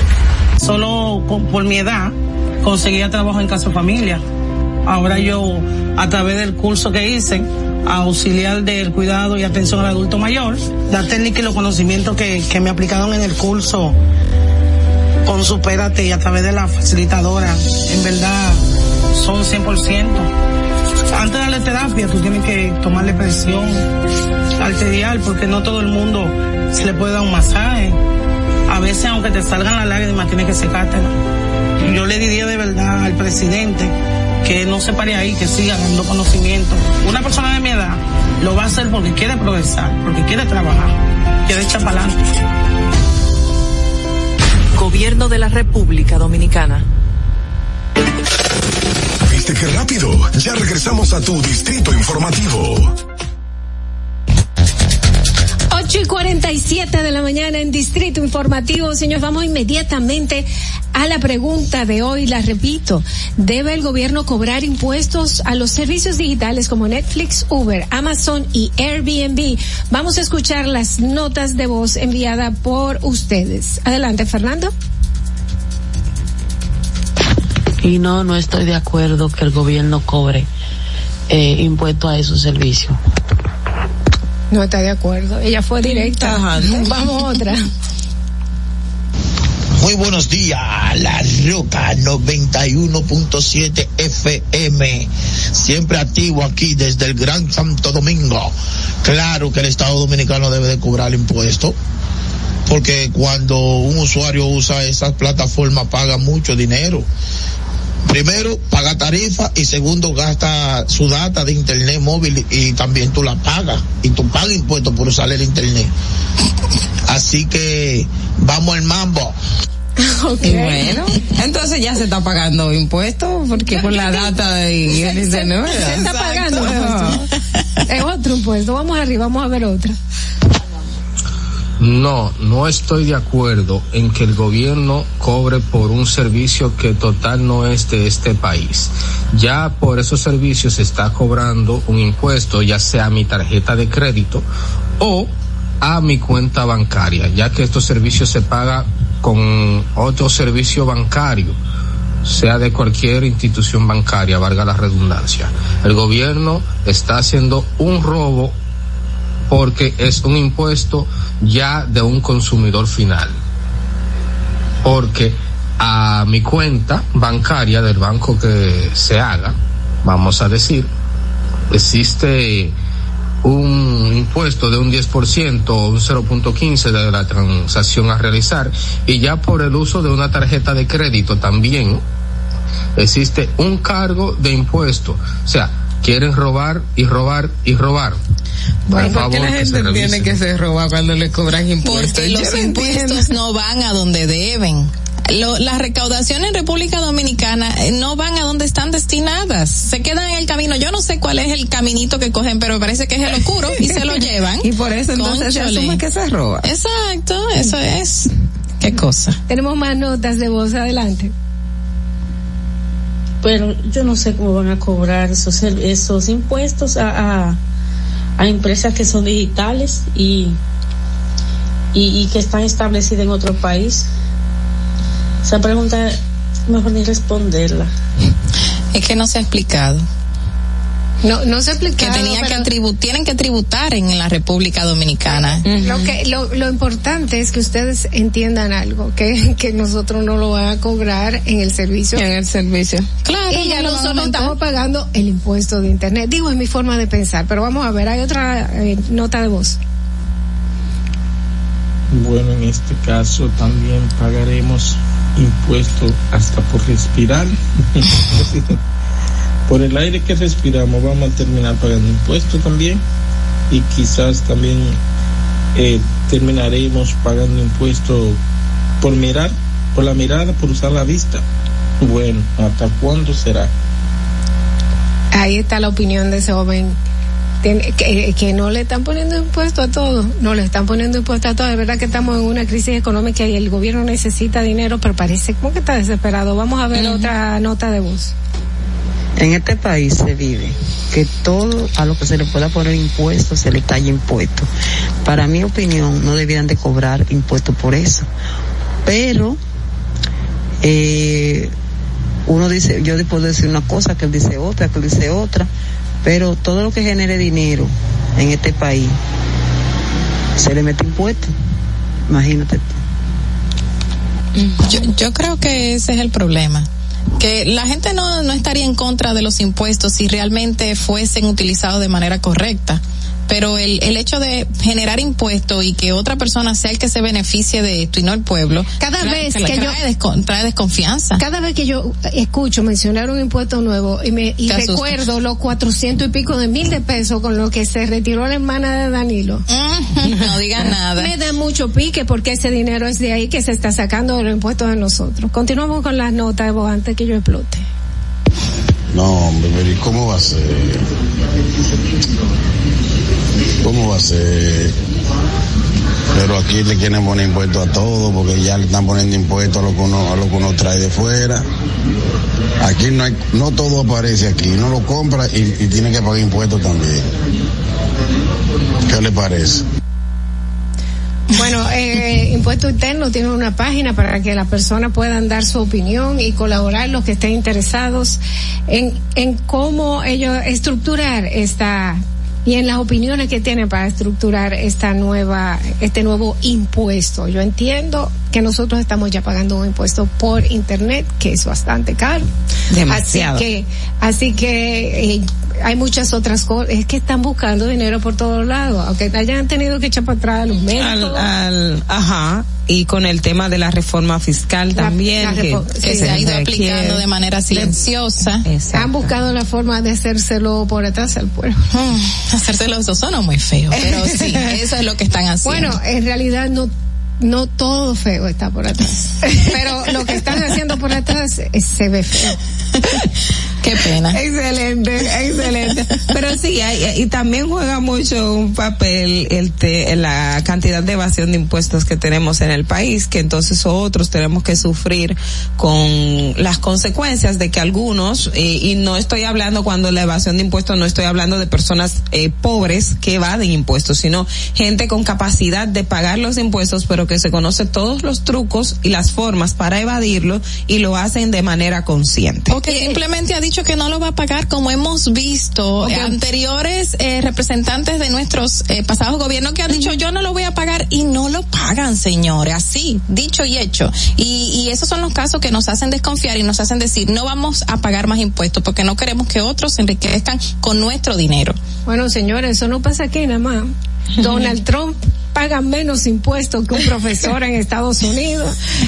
y parece que el vivo es, el que está ganando, pero ¿sabes qué? El karma existe y si ustedes no me creen, espero que hayan visto el video de los dos motoristas robándole a las tres muchachas que vino el karma inmediatamente y se lo llevó de frente. Eh, señores, muchísimas gracias por su sintonía. Hasta aquí, lamentablemente, ya tenemos que despedir el distrito informativo. Se nos fue el tiempo, pero los dejamos en buena compañía. Los vamos a dejar con una cancioncita hermosa. La canción del día de Katy Perry Road.